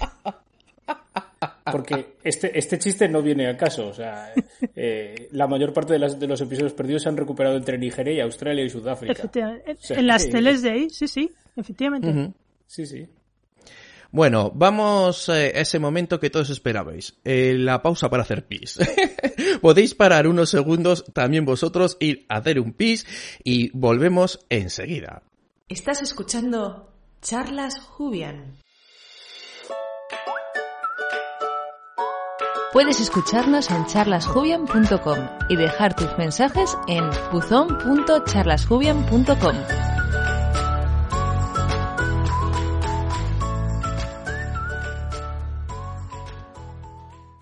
Ya estamos de vuelta y vamos con esos comentarios que nos habéis dejado en iVoox, que no son muchos porque lógicamente eh, publicamos hace poquito el, el episodio 69 y... eh, El martes publicamos, o sea que dos días hemos dado de vida al, al capítulo 69. Oh, y, y- y bueno, y mira, y se agradece el tener esa respuesta, eh, tanto, eh, como decía, encuestas o en tanto los comentarios que nos vais dejando. Voy a empezar por el comentario de Ome, Ometepe, es que lo siento, me salía Omepete, lo siento. Ome- Ometepe y nos dice, en primer lugar, felicitaros por un podcast La Mar de Ameno. Siempre es un placer seguir la temporada con vuestra compañía, pero un pero es inevitable. Os estáis acomodando, apoltronando, Qué cabrón. Cabrón. Y ahora veréis por qué lo decimos. Un programa de solo cuatro horas es muy corto, es muy exiguo. Con esa duración, es mejor que lo llaméis Suspiros Jubian, en lugar de Charlas Jubians. No obstante, estoy seguro de que antes de que acabe la temporada habrá programas que lleguen a los dos dígitos en horas de duración. Espero que esta última afirmación no la clasifiquéis como teoría loca. Pues personalmente Eh, Sí. Eh, no, no, di, di, di. No, no, que es continúo, continúo. ¿Quieres algo comentar? Que continúes. No, no. Ah, vale, perdón. continúe. Personalmente creo que las 13 horas o más es el formato apropiado. Por lo apretado y escaso del tiempo quizás algo se quede en el tintero. Más, más da, eh, más, perdón, más da tiempo, Más da, más da tiempo Más da tiempo. a desarrollar los temas. Perdón, que como lleva tilde me, me he distraído. Eh, hombre, Tepe, mm, ¿qué razón tienes?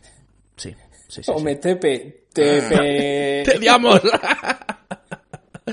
Hoy me encanta, me encanta Pero este mira, mensaje, me encanta que este mensaje. Que a lo, me- a lo mejor si se, si se concreta ese, ese, eh, ese, ese crossover de final de temporada con nuestros rivales y sin embargo amigos de Cruzando Casterbus, al ritmo que se desarrollan nuestras conversaciones por el Telegram, podremos estar perfectamente 20 horas dándole el palique. ¿eh? Sí.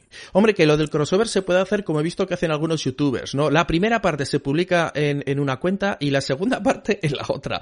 Y así se reparten la- las visitas. Pero es que siete horas, ¿eh? Yo aún no me lo creo.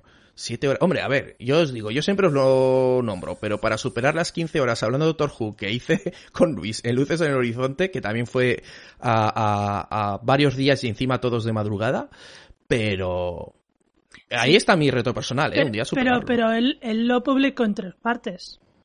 Ah, al principio. Luego hay un archivo con las 15 horas. Ojo, cuidado. A ver quién es el valiente. Venga. Pues mira, me lo descargo y lo escucho.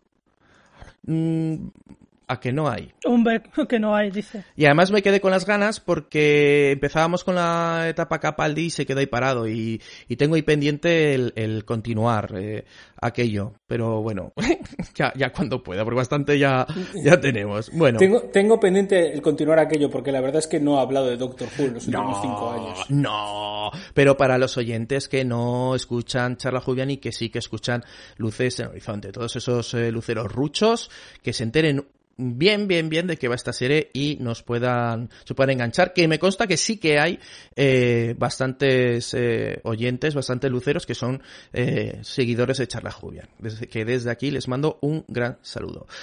Voy con el siguiente, de Maese Cortoso, un episodio correcto que, eh, que va a más. Desde luego, el tema ecologista está mejor integrado en la trama que el Arachnids in the UK. Hombre, a ver. Sí, eso es fácil. Eh, también es un capítulo que hará llorar a los haters. Ecología, grupo multitécnico de protagonistas y pareja gay que se besa ante la cámara. ¿Es el primer beso homosexual en la serie? El de Jack y Graham no debería contar. El de Jack y Graham, perdón, no debería contar. Y el de Bastra y Jenny en Deep Breath fue a vida o muerte. Eh, cambiando de tema, no sé si seguís con los planes de dedicarle un programa a Love and Monsters. Eh, sí, sí, sí, sí, sí. Vamos, eso, si sé algo claro es que lo que tardemos, pero ese hay que hacerlo, segurísimo. Pero si es... Y yo ya tengo varios aliados. Ya, ya. mi trinchera. Ya lo sé, ya, ya me consta. Y, y- y uno de ellos es puede romper la pana. Continúa diciendo, pero si es poca cosa para un solo podcast, quizás podrías, podríais hacer un especial sobre varios capítulos y seriales infames. Toma, Ricardo. El otro día revisité The Two Doctors, después de escucharos hablar de él, y ya no recordaba lo sordido que era. Los, Era muy sórdido, pero muy, muy sórdido. los sonta... Los Sontarans... Es que yo, yo este lo tengo... Espera, lo- perdón, tengo- perdón, perdón. Es, Esther, cuando lleguéis a la sexta temporada, Uy. ya por 2023 o 2024, lleguéis a la sexta, a la- perdón, a la temporada 22 del clásico, nos invitas a Jaime y a mí. a sí, Por supuesto. Y este, además, ese, ese es un, un serial que le tengo un, un buen recuerdo en tanto de lo que me pude reír. O sea, lo tengo grabado, pero grabadísimo en, en- en la mente. Y creo que a lo mejor lo vuelvo a ver y todo. En fin, eh, como nos decía Maese Cortoso, eh, los Sontarans en un cortijo sevillano. Y, hago paréntesis yo. O sea, los que no habíais picado con esto, yo creo que con esto ya vais a tener ganas de ver, de ver este capítulo. Repito, los Sontarans en un cortijo sevillano. El segundo doctor que se va de comilonas por la ciudad con las cejas pelirrojas. Referencia continuas al canibalismo. El sexto doctor asesinado, asesin- ah, perdón, asesinando a un malo sin ningún problema de conciencia. Pues sí, me cortoso. La verdad es que... oh, mira, si hicieran ahora mismo este capítulo, vamos, sería comidilla de los haters. Em, ¿Alguna cosita de comentar? ¿Continúo? Que ya le dedicaremos su, su especial en una tarde en Codagil. Perfecto, vamos. perfecto. Perfecto. Esperemos que algunos no muramos de viejos. Eh, Luis Sí, F. porque además si prometemos hacer uno de empezamos a hacer uno de, de seriales y capítulos infames tenemos que hacer especial Margatis y gastamos toda una temporada de, de Doctor Who de Es- charlas Slim. Slim No More. que de Crimson Horror Oye, que son Ostras. forros. Oye, pues no, pero para eso hay que hacer una votación de cuáles que, que- si, si hiciéramos este especial, cuáles son los que creíais que son los peores y hablamos. Y seleccionamos los cinco más votados. Pues mira, lo hacemos por Telegram y que uno vaya llevando la cuenta. Ah, vale. Hombre, que se puede hacer encuesta por Telegram. en, te- en Telegram se puede hacer encuestas Sí, sí, sí, sí, sí, sí, sí, sí. Y enviar mensajes de audio. audio mensajes. La- lo, lo ponemos por el mensaje no pero lo ponemos por el canal para que no se pierda entre los Claro que sí, claro que sí. Mm. Bueno, Luis F. Mayorgas nos dice, empezando a escucharos, con vosotros ya no necesitamos más podcast. Oye, pues muchas gracias, Luis, pero sabemos que... guiño guiño Guiño, guiño. es nuestra estrategia para que nos quede tiempo para escuchar a otros Calculamos cuántos realmente cuántos podcasts van a salir esa semana y en eso nos basamos cuánto va a durar el nuestro. Es sencillo. Luego nos dice Batis, ojo spoilers. Queda para teorías locas Y, hasta ahí puedo leer. Y estos son todos los comentarios que tenemos en Evox. Eh, antes de pasar con las noticias y teorías locas, sí que me gustaría eh, decir que hemos, eh, ya que hemos mencionado el grupo de Telegram, pues hemos dicho que íbamos a grabar y, y la gente pues nos ha dejado algún otro mensaje. Nos decía Viva Bendy que, que dice, recuerda que eres mi podcaster favorito, me decía a mí. Ay, por Dios, Jaime. o sea todo esto es porque querías decir eso te diré, te diré, te diré. Bueno, eh, luego- decir que Sergio Pinillos, que hemos puesto antes el audio, lo hemos puesto porque lo ha dicho por, por el grupo de Telegram precisamente, que se había llegado a tiempo. sí Sí, que si no nos, no nos hubiéramos dado cuenta Claro. Efectivamente. Y, y luego, claro, nos dice, Uge, Casterburus es el mejor podcast de esos. Eh, es que si lo digo yo, que es verdad, queda mal. Pero bueno, aquí recomendando nuestros podcast amigos. Y ahora sí que sí, vamos a pasar a las noticias y teorías locas.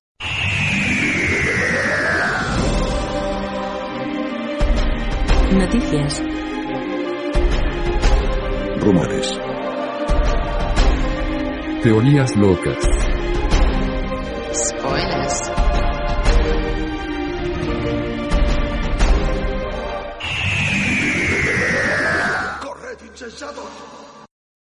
Esther, noticia Big Finish de la semana, cuéntanos. Bueno, pues de hecho no hay una, sino tres noticias esta semana. Oh, oh, estamos de rebajas. Empezamos porque hoy mismo han salido la- el primer volumen de las crónicas del Doctor 12.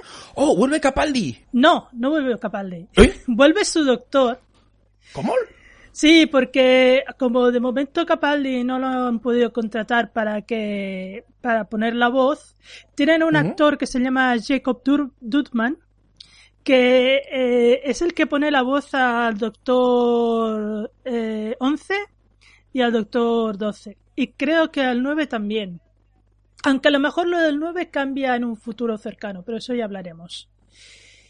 Y bueno, eh, Como curiosidad decir que en este box set de cuatro aventuras, en una de ellas eh, va a coincidir con Danny Pink y en otra va, a- va a coincidir con Osgood. Espera, para, para, para. ¿Cómo? ¿Con Danny Pink? Sí, con Danny Pink. Evidentemente la aventura se sitúa en la época en que Danny Pink estaba vivo. Hombre, es que lo otro sería un poco, eh, no sé, surrealista. Para teorías locas. Para teorías locas, sí, sí, sí, sí, sí, sí, sí. Bueno, bueno, cuéntanos más. Eh, la segunda noticia de Finish es que parece ser que Chris Chibnall nos ha oído a nosotros y ha oído nuestros oyentes que nos hacen estas preguntas.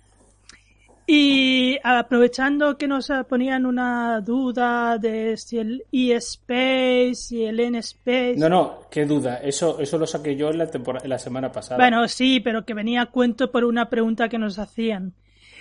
Ah, no, no, me la, hacía- me la hacía yo a mí mismo, no ningún oyente. Bueno, Espera, Ricardo, ¿hablas contigo mismo solo? Pues Eh, eso, sí. que Pues- aprovechando esto, pues Chris Chibnall, eh, que ha hecho, todo, ha hecho que Ricardo se plantee esas cosas, pues resulta que Big Finish también se las ha planteado y de la manca se ha sacado este mes de enero y este mes de febrero las nuevas aventuras del cuarto doctor que llevan por el noveno volumen, en que se sitúan en el E-Space, con Adric, Romana y K9. A ver, no, no, o sea, es, es que es, es muy fuerte esto que está haciendo Big Finish, que, que despertó al pobre de de Mark Waterhouse, es así, ¿no? ¿Cómo se Matthew. llama? Y, y- y Matthew Waterhouse y a John Leeson y, y a Tom Baker, que ya tiene su edad del pobre y de casi 90 años, los despertó a las 4 de la mañana, después de preparar el guion a tapastilla, después de, de- de ver Praxeus, porque dijo, ah, la- han recordado la muerte de Adric, vamos a hacer un serial con Adric, ¿no? Muy mal, Big Finish. Muy mal. Querían subirse a la ola. Siempre subiéndose al carro de la polémica. Ay, qué, qué mal, qué mal lo hacen. Pero bueno, oye, me alegro por el retorno de K9. Bueno, bueno, bueno, bueno. Ya está, ya está Esther que no tiene corazón Ya estamos. y no le gusta K9.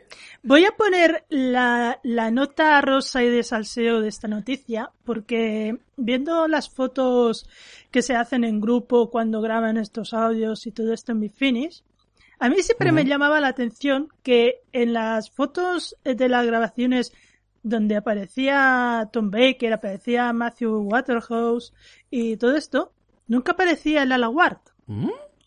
Y Claro, porque sabéis que el, ma- el matrimonio Baker-Lala Ward acabó muy mal. Ah. Acabó, acabó que, que tanto ella como ella, que luego se casó con Richard Dawkins, con el, con el biólogo, eh, en alguna ocasión dijo que el verdadero monstruo de la serie era Tom Baker. O sea, que a saber lo que había ahí detrás. Uf, madre mía. Pero yo no sé Pues sí. si ha, ha durado hasta hoy en día, pero es curioso que apareciendo como aparece en esta aventura, pero en las fotos así behind the scenes, que se dice, no parecen nunca juntos. Es como la última temporada de, de, Good, de The Good Wife, la última y la penúltima temporada, que, que Juliana Margulis y la, la que hacía de, de la detective, que ahora se me ha ido el nombre, de la actriz y del personaje. Ah, Eh, no sé, oh, no bueno, ya no se po- ya no se podían ni ver, pero ni ver. Y entonces grababan en días distintos. Entonces las escenas que eran entre ellas nunca se harían las dos en el mismo plano, nunca, jamás. Qué, qué profesionalidad, qué, qué neuro... Ay, estas cosas me- de verdad que me... En fin. Bueno, Esther, cuéntanos eh, la última noticia bomba de Big Finish. Eh, sí, a lo, a lo mejor esta a Ricardo le hace más ilusión Ah, explicarla. le hace ilusión. Venga, pues sí, sí, pues Ricardo, Ricardo. Sí, porque sí. Yo, yo soy, yo, a ver, a ver, a ver, Torchwood mola. Torchwood mola mucho. Porque tenemos de todo. Tenemos, eh, tenemos trama oscura en la tercera temporada. Tenemos mucha acción en la cuarta temporada. Tenemos eh, Russell T. Davis en estado puro en las dos primeras, ¿no? Pero ahora mola mucho más. Porque aparte de todo eso tenemos a un Monty Python. ¿Qué me Y si cuentas? puedo, y si puedo decirlo, casi mi Monty Python favorito. Mi Monty Python favorito es, es Eric Idle, pero después de los que quedan vivos, que por desgracia ya nos han dejado dos, Sí. de los que quedan vivos, el, mi, mi segundo favorito no es precisamente John Cleese, que también me gusta mucho, es Sir, Michael, Sir Michael Palin. Y Sir Michael Palin, a partir de ahora, va a ser un miembro de Torchwood. que nos que, que además no- de Monty Python quedan tres. Quedan tres. ¿Tres? Bueno, quedan cuatro. Contando, contando a Terry Gilliam, quedan cuatro. Bueno, sí, vamos a contar a Terry Gilliam. Sí, sí, sí, ¿por qué no? Cuatro. Pues es, es interesante, además. eh, además Va, va, com- va como narrador, ¿eh? Pero iba a decir, no va como personaje. si alguien ha visto alguna actuación relativamente reciente, mm, pues verá que efectivamente están muy, muy, muy, muy mayores. Ellos mismos se ríen de eso. Y vamos, eh, una maravilla. Los Monty Python. y Yo creo que no hay nadie. ¿Para qué voy a recomendarlos? Y todos seguramente eh, que nos escuchan eh, no solo los conocen, sino que son fans. Así que vamos a pasar ahora a otro tipo de, co- de, de noticias. Porque ahora, mm, a ver, ¿cómo, cómo, enfocamos esto, Ricardo? Vamos a hablar de Christopher Eccleston. Pero, pero, como no está Javi para hablarnos de las cosas chungas, espero que nos cuentes algo Pero no- bueno, positivo, pero esto no, pero no es chungo. Por eso, por eso, que como no esto, es... esto, es, esto es positivo y es alegre. Claro, como no está Javi, como no está Javi, como que decía siempre- Javi, pobrecico que se quería matar. Claro, Ah, pues aquella vez. Es que Claro, Javi- como no está él, Os recuerdo, co- ahora- os Bueno, recuerdo pero- cómo empezó pero como- Javi el podcast de 7 horas. Dijo, el máster es negro.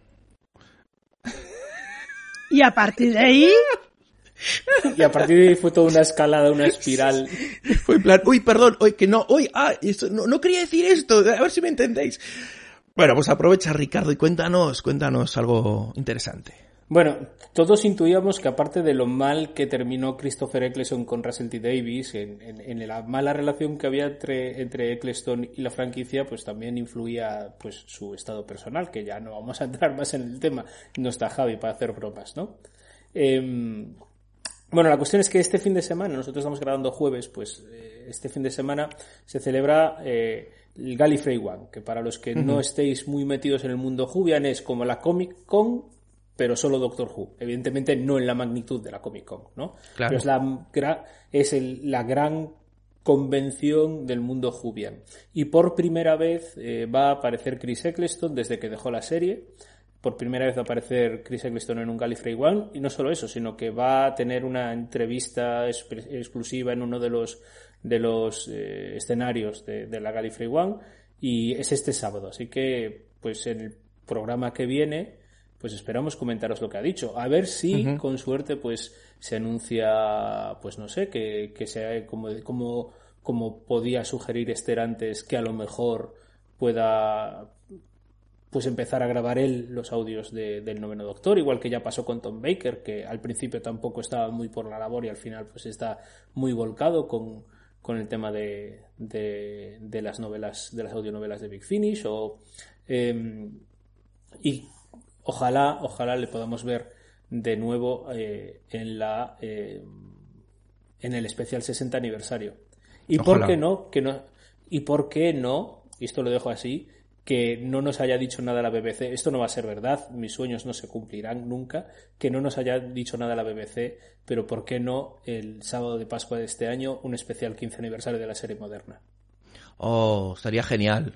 Aunque fuera incluso un minisodio de esos que sacaban, no sé, yo pu- puede estar muy bien. Como. The Night of the Doctor, dices, ¿no? Una cosa así. Sí, o como aquellos que hacía... Sí, sí, o sea, no, sí, hombre, pero claramente. sí, sí, para el 15 aniversario de la serie moderna no harán un minisodio. Si se hacen algo, tienen que hacer un episodio normal o un. Bueno, normal. O sea, si- Tamaño normal, si lo pero hacen- que sea si lo hacen, claro, si ya lo hace, si lo hacen, ya lo tienen hecho. Vale, o, o hazlo, no lo hagas, pero no lo intentes. Muy bien. La, la, la- la BBC no ha, no ha dicho nada, pero sabemos que la BBC se está guardando muchas cosas últimamente. Está trabajando bien en ese sentido. Cristina tiene bien Por montado el fin. departamento de comunicación. Bueno, también a lo mejor es que Moffat les gustaba lanzar esos globos sonda porque a Moffat le gustaba el efectismo. Pero yo ya rajé de Moffat la temporada. La... iba a decir, la, la temporada pasada, que también es verdad. Tú cada en el capítulo anterior, Cada el capítulo temporada. anterior ya. Yo en cada capítulo aprovecho y le doy una leche a Moffat. Esta, esto será un bienvenidos a Charlas Jubian eh, 5050. Aquí estamos de nuevo y Ricardo Moffat. ¡Te dijo Moffat! Yo soy, como, yo soy como el gif de Tenant diciendo Moffat. Sí, sí. Lo- Os tenéis que imaginar a Ricardo así. bueno, llega ese momento del podcast en el que os avisamos, os despedimos algunos y os damos la bienvenida a otros en la sección de spoilers. Así que si te vas, que creo que ya pocos eh, se van, eh, os decimos hasta la próxima y si te quedas aquí es bajo tu responsabilidad porque vienen las teorías locas. Eh, en esta ocasión sí que es verdad que es un episodio que nos ha podido dar para crear alguna posible mm, porque las pistas han sido pequeñas, alguna posible teoría, pero también es verdad que nos explican todo bastante bien como para tampoco dejar mucho hueco, po- poquito, pero sí que También porque, porque ya hemos agotado tanto el cerebelo pensando en quién era Ruth y tal, y como Sí. llevamos dos capítulos sin tener pistas nuevas sobre eso, sino más bien sobre desarrollo de personajes, y eso ya lo hemos comentado también antes, ¿no? La posibilidad de que Ryan se vaya a la TARDIS, o, Sí. eh, o de que ya se vaya o no se vaya, ¿no? Pero, eso son teorías a secas, eso sin locas. Claro. Pero me refiero que como ese tipo de cosas ya las hemos ido tratando en el, en el episodio, pues así de temas a tratar en teorías locas, pues se nos han quedado pocos. Ya hemos comentado todos los rumores. eh, Bueno, yo tengo ahí un par de preguntas que lanzaros si queréis amenizar la, la conversación, pero, Porque, eh, claro, es que tenéis que entender que en pero estas, en estas casi tres horas eh, era muy aburrida la conversación. Y ahora Ricardo es cuando decide amenizarla. Ya en la recta final. Pero en fin, yo quiero que Esther nos explique un poquito eso de, de eh, las, mm, la posibilidad de que Chimnal nos estuviera en este episodio preparando con lo del el concepto de las dimensiones, eh, la- eso que se decía de los universos paralelos. Cuéntanos, a ver. Pues eso, que Chimba nos está preparando con el concepto de las dimensiones. A ver, es que, es que me planteas esta pregunta con una respuesta. Venga, bueno, no, pues No, no, es que le planteas, le planteas la pregunta diciendo exactamente lo que ha escrito Claro. en el guion. Correcto, y además haciendo lo que dije yo, criticaba yo a gente que decía, es que haces la pregunta y, y- y Y la- respondes tú y mismo. dejas responder. Y no es la primera vez que me lo haces, ¿eh? Es que, tío. No, no, pero, pero escucha, puedes salir al paso muy bien diciendo, como me hacía alguna vez Javi que decía, eh, sí, sí, Jaime, exacto. y que yo decía, joder, Javi, dame chicha, dame chicha. Ay, bueno, de a todas ver, formas, mira, yo, yo lo que me plan... eh, una vez que ya hemos aclarado esto de que han metido... No, la, perdón, la, la verdad, la verdad es que es una pena que Javi no se quede en las teorías locas, porque como él no se ve el guion, pues por lo menos puede reaccionar de forma natural a lo que decimos. Claro. Porque nosotros estamos diciendo, sí, esto está exactamente así escrito en el guion, tal. Pero, pero, pero una cosa, además, eh, hay que decir que Javi, que nos va soltando alguna perlilla de posibles teorías que tiene a lo largo del episodio, claro, ha faltado aquí, pero yo creo que se puede entender un poco cómo funciona su cabeza respecto a sus teorías locas. Pero bueno, perdón, Esther, continúa. Pues nada, eso, una vez que hemos solucionado en qué grupo pondríamos estos dos personajes de este episodio, que ya hemos, que ya lo nos han metido en el grupo de Immortals, bueno, quitado eso, eh, bueno, yo decía que es que hay un momento que Celin habla de que ellos vienen de otra dimensión y que utilizan la Tierra o el el universo donde estamos nosotros como su tablero de juego donde hacer sus juegos. Y yo En- Entendamos por otra dimensión, no, no lo que yo decía el otro día, ¿eh? de todas formas. Yo creo que aquí dicen otra dimensión, en el sentido que ellos vienen de más allá del multiverso. No, no en el, no en, en una, no paralelo, superior, Sino ¿no? más allá Sí, del por multiverso, encima, sí. por encima. Y Ujú. yo no sé, yo de- planteaba esta duda y que yo no sé si Chibnall eh, con esta frase así, con este especie de concepto que nos dejan aquí, nos lanzan estos seres, nos quieren, eh, nos quiere encaminar hacia una posible explicación que fuera lo suficientemente diferente a un universo paralelo para que eso que dijo de que Ruth no vive en un universo paralelo se cumpliera. Pero yo creo que no, ¿eh? Yo creo que no porque eh, yo creo que yo le he seguido dando vueltas el otro día después de lo que dije.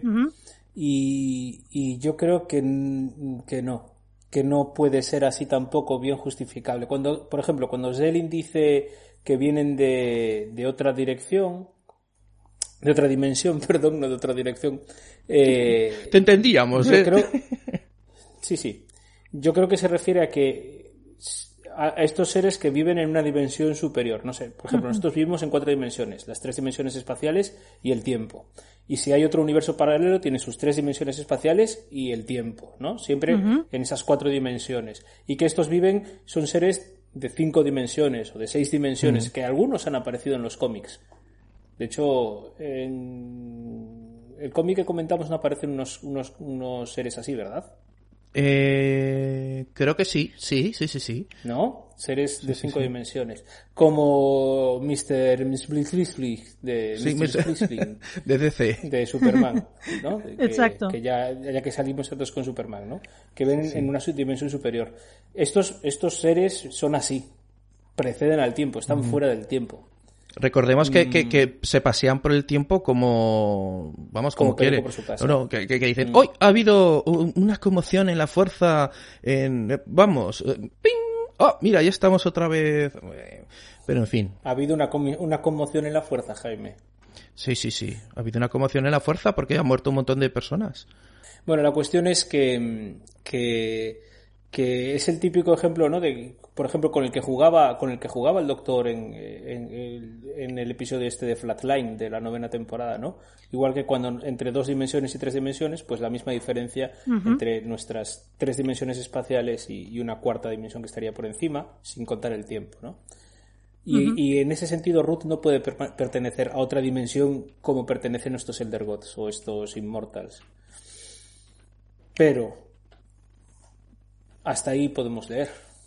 Yo, de todas formas, eh, estoy cada vez más convencido de que hay que entender a Ruth como exactamente la Doctor en este universo, en, en una línea temporal que to- o en una mejor mejor que en una línea temporal distinta, en una parte de la línea temporal que todavía no hemos descubierto y, y estoy deseando que me lo cuenten, o mejor dicho, estoy deseando poder ir descubriéndolo y haciendo más teorías, Mm. que es lo realmente entretenido. Bueno, vale, vale, bien. Eh, quizás antes de, de seguir con la, con la siguiente teoría. ¿Tú qué opinas, Jaime? Eh, sí, sí, claro. Eh, ahora que se... no, es que yo, yo, si soy sincero, le- creo que estáis eh, viendo tres pat- patas al gato, porque es eh, Yo es que soy de reinterpretar, No sé, creo que es más sencillo que, que todo eso. Pero ¿en qué sentido, Jaime? Explícalo. De que, de, a ver, que ya sabéis que además yo he sido... Queridos oyentes de Charlas Jubian, os vais dando cuenta del rollo es que Jaime se escaquea de todas las conversaciones generalidades. sobre el episodio, Sí. dice generalidades y aquí Sí. deja que nos mojemos los otros tres. No, ¿queréis que diga? Mira, generalidades sería decir, claro, porque yo pienso que efectivamente Ricardo tiene razón en esa No, teoría una- en la una- cual una la quinta generali- dimensión puede afectar. No, no, no Porque- nos engañes. Porque en el planeta Suki, Una generalidad es decir, es que yo creo que es más sencillo que todo eso y quedarse ahí. No, a ver, Desarrolla me- tu teoría, por favor. Me desarrollo mi teoría. Yo creo que decir que por una frase no que eres dice... profesor, justifica tu respuesta. Es que me quiero ir a cenar. Pues te aguantas. Yo también y a me ver, aguanto. mira... Y además es que yo quería pasar una teoría que sí que me daría más para comentar, pero vale. Eh, yo creo que simplemente de, de fijarnos en, en una sola frase que ha habido en este capítulo para empezar a pensar en que como son eh, seres eh, más allá dimensionales, nos abre eh, las puertas a poder interpretar que... eh, no, Pero eso... no me convence, no, es pero, que no, lo siento, pero, pero, no me des- gusta pero- hablar mal de vosotros. No, pero... Es que no tenéis ni idea, Perdona, si no tenéis que- ni idea. pero eso es una opinión de esa pero pregunta. perdona, pero... Jaime, yo ya he dicho que yo ya he dicho que, que no. He No, no, Claro. tú, Pero explica- explica- mi respuesta. Y cuando, y cuando he dicho sí, sí, claro, estoy de acuerdo contigo, Ricardo, ¿qué? Le estás dando la razón como a los tontos. Que, A se- Ric- que se ha notado. No, no, no, el, el pecado está en los ojos del Que pecado. sí, que sí. Y al que madruga, Dios sí ayuda, Yo- ya sabes. A ver, Jaime, yo no le he dado la razón a Ricardo. No, yo sí, Por porque estoy de acuerdo con él. No, tú porque no tienes opinión propia o no quieres darla o no te has Bueno, pensado. Bueno, venga, Jaime, dale. Venga, va. Que si Eh, no, antes de seguir, no vas a tener quiero- terreno donde huir. No, antes de seguir, quiero comentar ese, eh, o leer más bien ese comentario de Evox que habíamos dejado pausado, porque es el que me gusta bastante más que el vuestro, Ya, ya. sinceramente, que nos dice... Vaya merda. No, es verdad, a ver, jolines, me pedís sinceridad. Vale, dice, decía Batis, ojo spoilers, dice, lo siento, pero antes de creer que el Lone Cyberman es eh, Bill Potts, que me creo que es Danny Pink, que ha vuelto para inseminar a la cara Oswald Zombie, para traer de vuelta a la existencia al pobre Orson Pink y al resto de la familia. Pues Esta mira, a me mola cosa, mogollón. Batis, te voy a decir una cosa, Batis. Si esto fuera una serie de la CW, diría, exacto, va a pasar eso. Pero como no lo es, No, y es que además, curiosamente, yo cuando, cuando lo he leído digo, pero Danny Pink, ¿por qué? Pero claro, no me acordaba, es verdad. Danny Pink se convirtió en un Cyberman. Así que. Pero explotó. Bueno. ¿te- te- ¿Tú has visto explotar exactamente a Danny? Sí. Y igual que el otro día, igual que el otro día me jodisteis mi teoría, que yo no me acuerdo cuál era, que me dijiste, ah, la de, la de Bill, no, porque vimos a Bill morir. Pues ahora te jodo yo la tuya, de que No, Danny- no. a Danny Pink Pero lo vimos exactamente. explotar. No, pero exactamente a Danny. A Dani y a todos sus compañeros. No, no, visteis un montón de explosiones, pero no podíais No, Jaime, cuál era no. Dani. Me hacéis sufrir. Bueno, pues a mí me ha gustado mucho. Eso sí que es una teoría loca, loca. Eh, el Lone Cyberman es Ikea. Está muy forzado, Ricardo. Está Pues imagínate, tan forzado como lo, lo del Danny Pink zombie. Oye, ya que, ya que hablamos de los Cyberman, eh, Ricardo, cuéntanos un poco. Pero mira, Eh. mira cómo nos, nos has dado tu teoría sobre la, la Doctor Ruth. Te has vuelto a escaquear. Deja estar. Que no he dado. Deja estar. Ah, bueno, pero di mi, mi opinión sobre eh, la teoría de eh, qué estaba pasando con los con los Time Lords, sobre el, el iba a decir el Destiny Child, eso era un grupo eh, de- del Timeless Child. Bueno, incluso lo- el, eh, Timeless Children, eh, que, que nos dejó bastante Children, impactados. children. Es Children, perdón, a estas horas ya mi cerebro no, no, ya no rula, no Ja- rula. Jaime, ¿y, No si, y si el Timeless Child es realmente Beyoncé? Ahora, por favor, vamos a continuar, vamos a continuar que ya desbarramos y, y no podemos forzar a, a que esto se nos vaya otra vez a las cuatro horas y, y desvariando. No, no, no, no, no, no, no, no, no, no, no, no, que no tienes ahora los Oscar como excusa. Eh, decía ¿Cómo que, que no? claro, ¿Los del año que viene? no, no, por favor. Madre mía. En fin, eh, que hablamos de los Cyberman y, y los que habéis visto ya el avance, eh, y si estás escuchando, no lo has visto, estás escuchando esta sección mal, eh, nos eh, saca un, un, bueno, un Cyberman, es que me estoy acordando porque yo creo que Ricardo, porque ha sido el que más broma ha hecho de esto, nos cuente qué ha pasado con la gente que ha hecho teorías al coger la imagen del, de la cara del Cyberman. Yo creo, yo creo, lo creo que lo conté cuando grabamos el domingo y entonces está en el. Sí, sí, sí, yo sí, creo es que verdad. está en el podcast la semana pasada, pero lo recuerdo. No, no, pero- Hay pero- gente que, Sí, que ha- yo- ha, vale, creído perdón. ver, o sea, se ve parte de la cara humana que hay debajo de la máscara. Hay que echarle mucha imaginación, hay que ampliar bien el detalle, pero ahí se ve bastante, se ve el detalle de la cara humana que hay debajo de la máscara. Vale, hasta ahí bien. Hay gente que ha dibujado el perfil de la cara y ha dicho, ah, esta es la cara de Jazz. Vale, bien. Bueno, la cuestión es que, de todas formas, del avance del capítulo en sí no se, no se deduce que haya Cyberman. Se lo están guardando, se sabe que hay un Cyberman, Sí. pero... No han salido, pero capítulo en sí se están guardando. No, tú, no han salido. Jaime, tú, Ha salido- tú estás refiriéndote al avance del capítulo 9. Claro. Ah, sí, sí, sí, sí, sí, Claro. perdón. Perdón, perdón, perdón. Sí, porque es verdad que Pero sí, se, sí, sí, se sabe que, se sabe que hay un Cyberman al- en el capítulo 8 en algún momento aparecerá y todo el mundo intuimos que es el Lone Cyberman.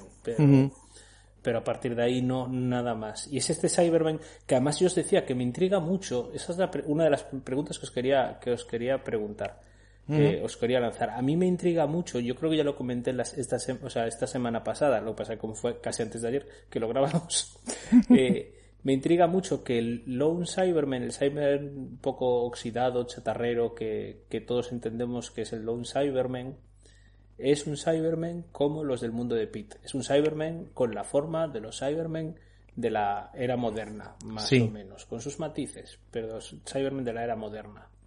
Los Cybermen que resucitan para el capítulo 9 son Cybermen con los aparatos estos rectangulares en las orejas, estas orejas grandes que son Cybermen de la época, pues mira, ya que el otro día, el otro día sí, son Cybermen, por ejemplo, de la época del Quinto Doctor, son exactamente iguales un poco remasterizados, pero exactamente iguales que los Cybermen de cuando se muere Adric. Sí, Sí. ¿verdad? Entonces, me, me intriga mucho esta, este, esta conexión, ¿Cómo, cómo lo van a justificar. Eh, y estoy deseando llegar al capítulo 9 para que me expliquen esto. Pero me decías, teoría loca mía de la, para el capítulo 8, Y si, porque la gran preocupación de los puristas de los audios de Viewfinish como Esther, que además el otro día dijo, pues me parece fatal, dijo, me parece fatal que confundáis el audio de Mary Shelley con el del Silver Turk, porque claro, porque en el de Mary Shelley no aparecen los Cybermen, los Cybermen aparecen en este otro capítulo. A ver, eh, todos tenemos nuestro momento mi, mi, mi, mi, mi. Pero, a ver, yo, yo no lo digo tanto, es que la gente, mm, bueno, es verdad, es que a veces nos pasamos de puristas y he de entonarme el mea culpa con esto, es verdad. Pero es que he visto tantas veces esta confusión que, que lle- llega un momento que es que me ese día tenía el de cruzado. Bueno, normalmente, normalmente como Entertainment Weekly, los bloqueas. no, y, y eso, y puse este, ese tweet, pero bueno, ya está, quien quiso entenderlo lo entendió y ya está, pero qué decir. Sí, hombre, sí, no hay, no hay- no hay fallo, no hay problema. Yo me metí contigo porque es lo mismo que le criticamos a alguno de estos Sí, sí. puristas del canon. Yo ya, yo ya lo dije, que si lo respetan, a mí me parece perfecto. Si lo cambian, pero, pero está bien cambiado, es eh, original y eso, Claro, pues es que también. el, el, el, el tema es, o sea, el gran conflicto, porque todo se puede, se puede integrar en Doctor Who. El gran conflicto es que eh, Mary's Story y The Haunting of Pilar Diodati, el capítulo que vamos a ver, técnicamente ocurren en la misma noche. Exacto. En la noche en la que estos cuatro se ponen a contar historias de fantasmas y nace, entre otras cosas, el moderno Prometeo, ¿no? Exacto. Entonces, de ahí viene mi teoría loca. ¿Y si los fantasmas son en realidad algo así como los otros? Los otros de Amenábar. Es decir, como que están en otra dimensión, pero no están en otra dimensión. Los otros estaban muertos, evidentemente, eran fantasmas, fantasmas, ¿no? Pero los fantasmas que están son realmente de una especie de universo paralelo, pero no del todo paralelo, y es, y es la aventura del audio de Mary's Story. Entonces, el fantasma en el fondo es el octavo doctor, y a lo mejor Paul McGann tenía un piso que reformar en Cardiff. Oye, estaría guay, estaría guay. Oye, ¿os imagináis una sorpresa que apareciera Paul McCann al- al- en la resolución del, del episodio?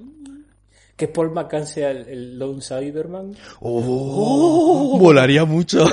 Espera, voy a, voy a ponerle esto a Viva Bendy para que haga una teoría. A ver cómo sería, lo sería lea. genial. Porque eh, Ojo, Viva Bendy, tenemos una teoría para ti. Ojo, arroba Viva Bendy. Tenemos una teoría para ti. Eh, hay una carta para ti. Eh, sí que es verdad que yo eh, no, no mm, voy bastante perdido en tanto por dónde pueden ir los tiros del siguiente episodio. Pero Esther, tú, igual que nos ha soltado esta teoría, Ricardo, mm, ¿por dónde crees que va a ir el argumento del próximo episodio? A ver, yo mm, lo planteaba de esta manera. Eh, yo, a ver, esta es mi idea para el episodio. Yo lo que creo es que este episodio, eh, la historia es de solucionar eh, eh, el misterio que hay esa noche, en que hay toda esta gente presente y que, bueno, que la, la cuestión es que eh, la doctora está ahí para solucionar esto de los fantasmas y que al final del episodio, como cebo para el episodio 9, aparezca el Lone Cyberman, pero en otro sitio. Y entonces yo digo, eh, ¿y si la decisión que ha de tomar la doctor, que sabemos que, que, bueno, si nos dicen la sinopsis de este episodio, que la doctor tiene que tomar una decisión de dimensiones catastróficas, ¿y si tiene que ver que, em, eso es una teoría paralela a esta, ¿eh? ¿Y Sí. si es que lo que tiene que hacer esta, la doctora es decidir darle lo que le pide el Lone Cyberman para evitar esa muerte que cambiaría la historia de esa noche? Por ejemplo, la- eh, que no muriera Mary Shelley. De hecho, de hecho, el, el- eh, en el tráiler eh, hay una frase muy significativa que le ha servido a, volvemos a empezar, Viva Bendy, Hmm. que luego lo leeremos, Sí. eh, para decir que van a salir los ángeles llorosos, porque dice, si alguien, o sea, si, si alguien muere, la historia va a cambiar y eh, la frase en inglés es in a blink, que es la, la frase la frase mítica de el primer, la primera aparición de Los Ángeles, ¿vale? O sea, pero que en español lo traduciríamos va a morir en un abrir- la historia va a cambiar en un abrir y cerrar de ojos, claro, imaginemos. Claro. Se muere Byron antes de su gran pro- de sus grandes producciones poéticas, se muere Mary Shelley, ¿no? Que tanto impactó el moderno Prometeo para la literatura eh, romántica gótica, ¿no? Pues la historia va a cambiar mucho. Claro. Pero él de ahí saca la teoría de los ángeles llorones y luego la vamos a leer. Y, y entonces, pero por ahí, pues, eso es lo que acaba de decir Esther seguramente tenga mucha base. Porque podría ser eso. A lo mejor no que aparezcan en, eh, no sé, no sé cómo, cómo enlazarlo con lo de otra localización, pero mm, sí. Por eso pongo las Que- dos que- Exacto, por eso pongo las dos Sí, teorías Cyberman- paralelas. Claro, que el Cyberman va a, a- a aparecer al final, yo lo tengo más o menos claro. Mm. Porque parece que los enemigos en, cual- en todo momento son fantasmas.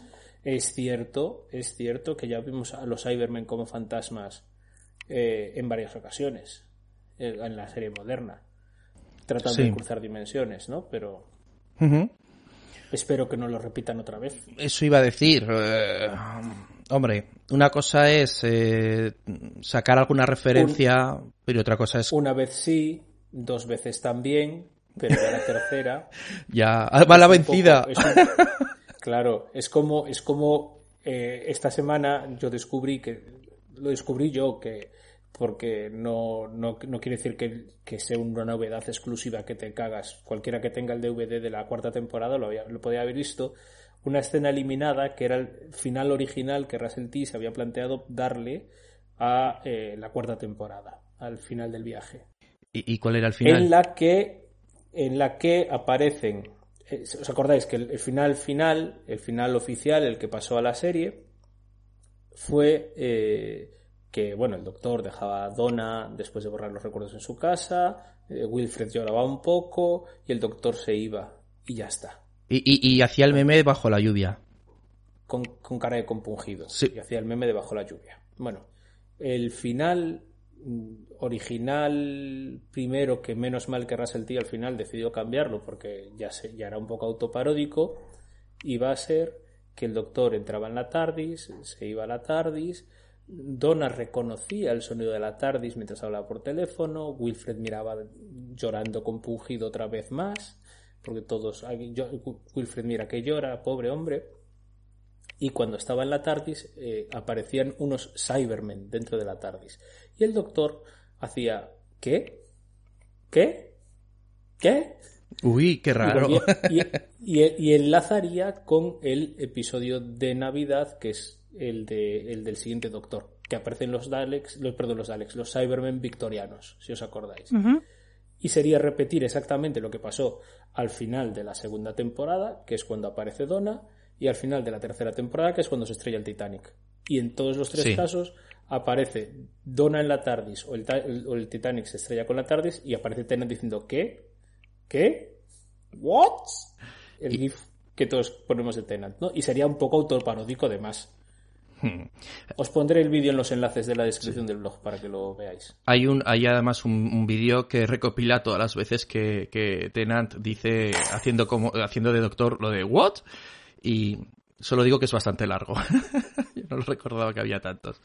En fin, Esther, ¿alguna cosita más que, que nos quieras lanzar como teoría? Mm, No, yo por mi parte no. Bueno, sí, una última cosa. Eh. Y un poco enlazando con esto de los audios, pero esto es un apunte al margen.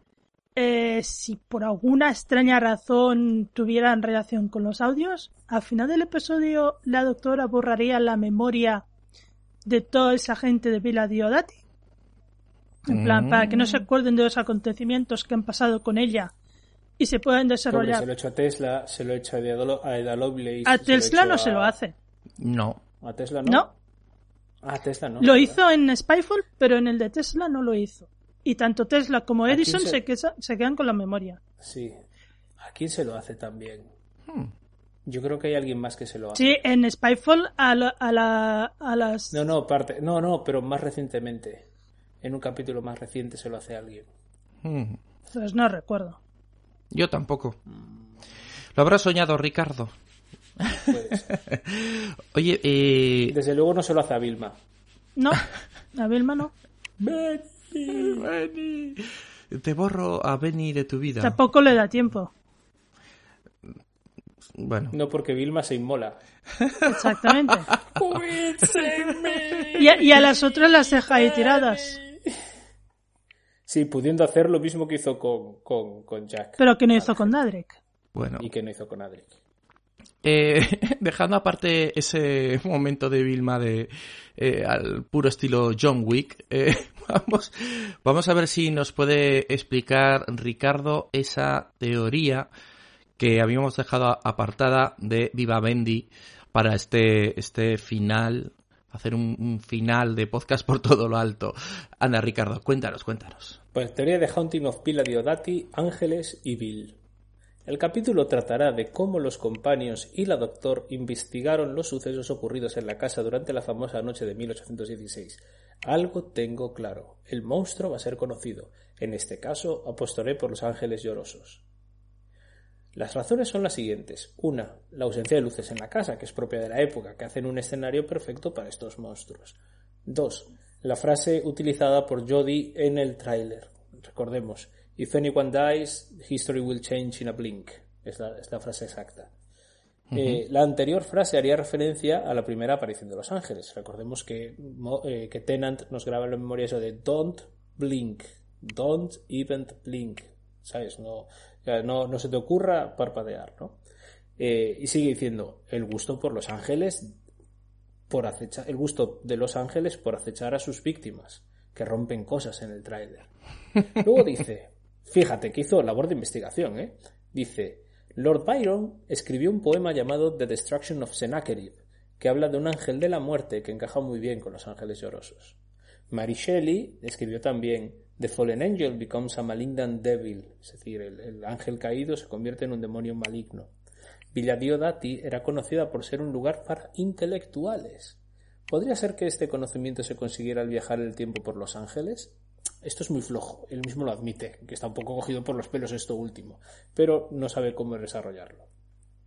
Y termina anotando que la tortura de Prometeo, recordemos que Frankenstein se titula El moderno Prometeo, la tortura de Prometeo la realizaron una furia o un águila, depende de la versión del mito, pero para la teoría le gusta más la furia porque se parece a un ángel. Y es Prometeo el que interesa, ya que a lo mejor el Cybermen es un mal Cybermen, igual que ya tuvimos un mal Dalek, que está siendo castigado en la villa por los ángeles. Los posibles Cybermen serían Danny Pink o Bill, que le pediría al doctor que lo ayudase a sanar como le pidió, Dra- como le pidió Davros, y que finalmente se aprovechará del doctor para alzar a los Cybermen. Fin. Pero no tan fin, porque luego se autorresponde hoy, hace un ratito, nos acaba de añadir, dice, también podría ser River. Ahí sentenciando. ¡Tachán! Bueno, bueno, pedazo. Y, y está, está eh, espera que os leo que ya está haciendo la del octavo doctor como Cyberman, pero no, no la tiene muy clara. Dice, en una aventura el doctor se vería superado por los Cybermen. Para poder escapar se ve obligado a hacerse pasar como uno de ellos. Entonces sufre un accidente que le borra la memoria y piensa que es un Cyberman. Entonces el capítulo iría de que la doctora le dice que no es un Cyberman y cuando le da sus recuerdos estos se unen a los de la base de datos de los Cybermen descubren cómo los Cybermen de la época de cuando el doctor de cuando la doctor era el octavo resurgieron. El octavo se queda tocado y los próximos capítulos la doctora intenta ayudarlo. Madre- ma- Y me ha dejado ahí, dice, ¿querías reto? Pues toma, es más, te voy a buscar una cosa. Y aún no la he encont- Y ahí no lo dejamos. encontrado. No, no, y ahí lo dejamos. En plan. Y si queréis saber más, os entréis al, al grupo de Telegram o nos escucháis eh, la próxima entrega. Em, os voy a despedir. Yo me quiero ir a cenar. Venga. Así que os voy a decir adiós. Eh, Ricardo, como siempre, muchísimas gracias por, por tus A aportaciones. Por invitarme aquí a este tu podcast. Vale, vale, y tú, Esther, gracias por dejarme estar en este podcast. Yo, yo dejarte tú, gracias tú por dejarme Bueno, pues Por no reñirle, por no reñirle demasiado. Por no reírme demasiado en tu día... Eh, ¿Ofuscado? me acuerdo que ahora ofuscado. Tu ría... Ay, tu ría. ya no coordina. bueno, chicos, muchas gracias. Yo me despido, que soy Jaime, y a vosotros, oyentes, os emplazo a la próxima entrega de Charlas Jubian. ¡Miau!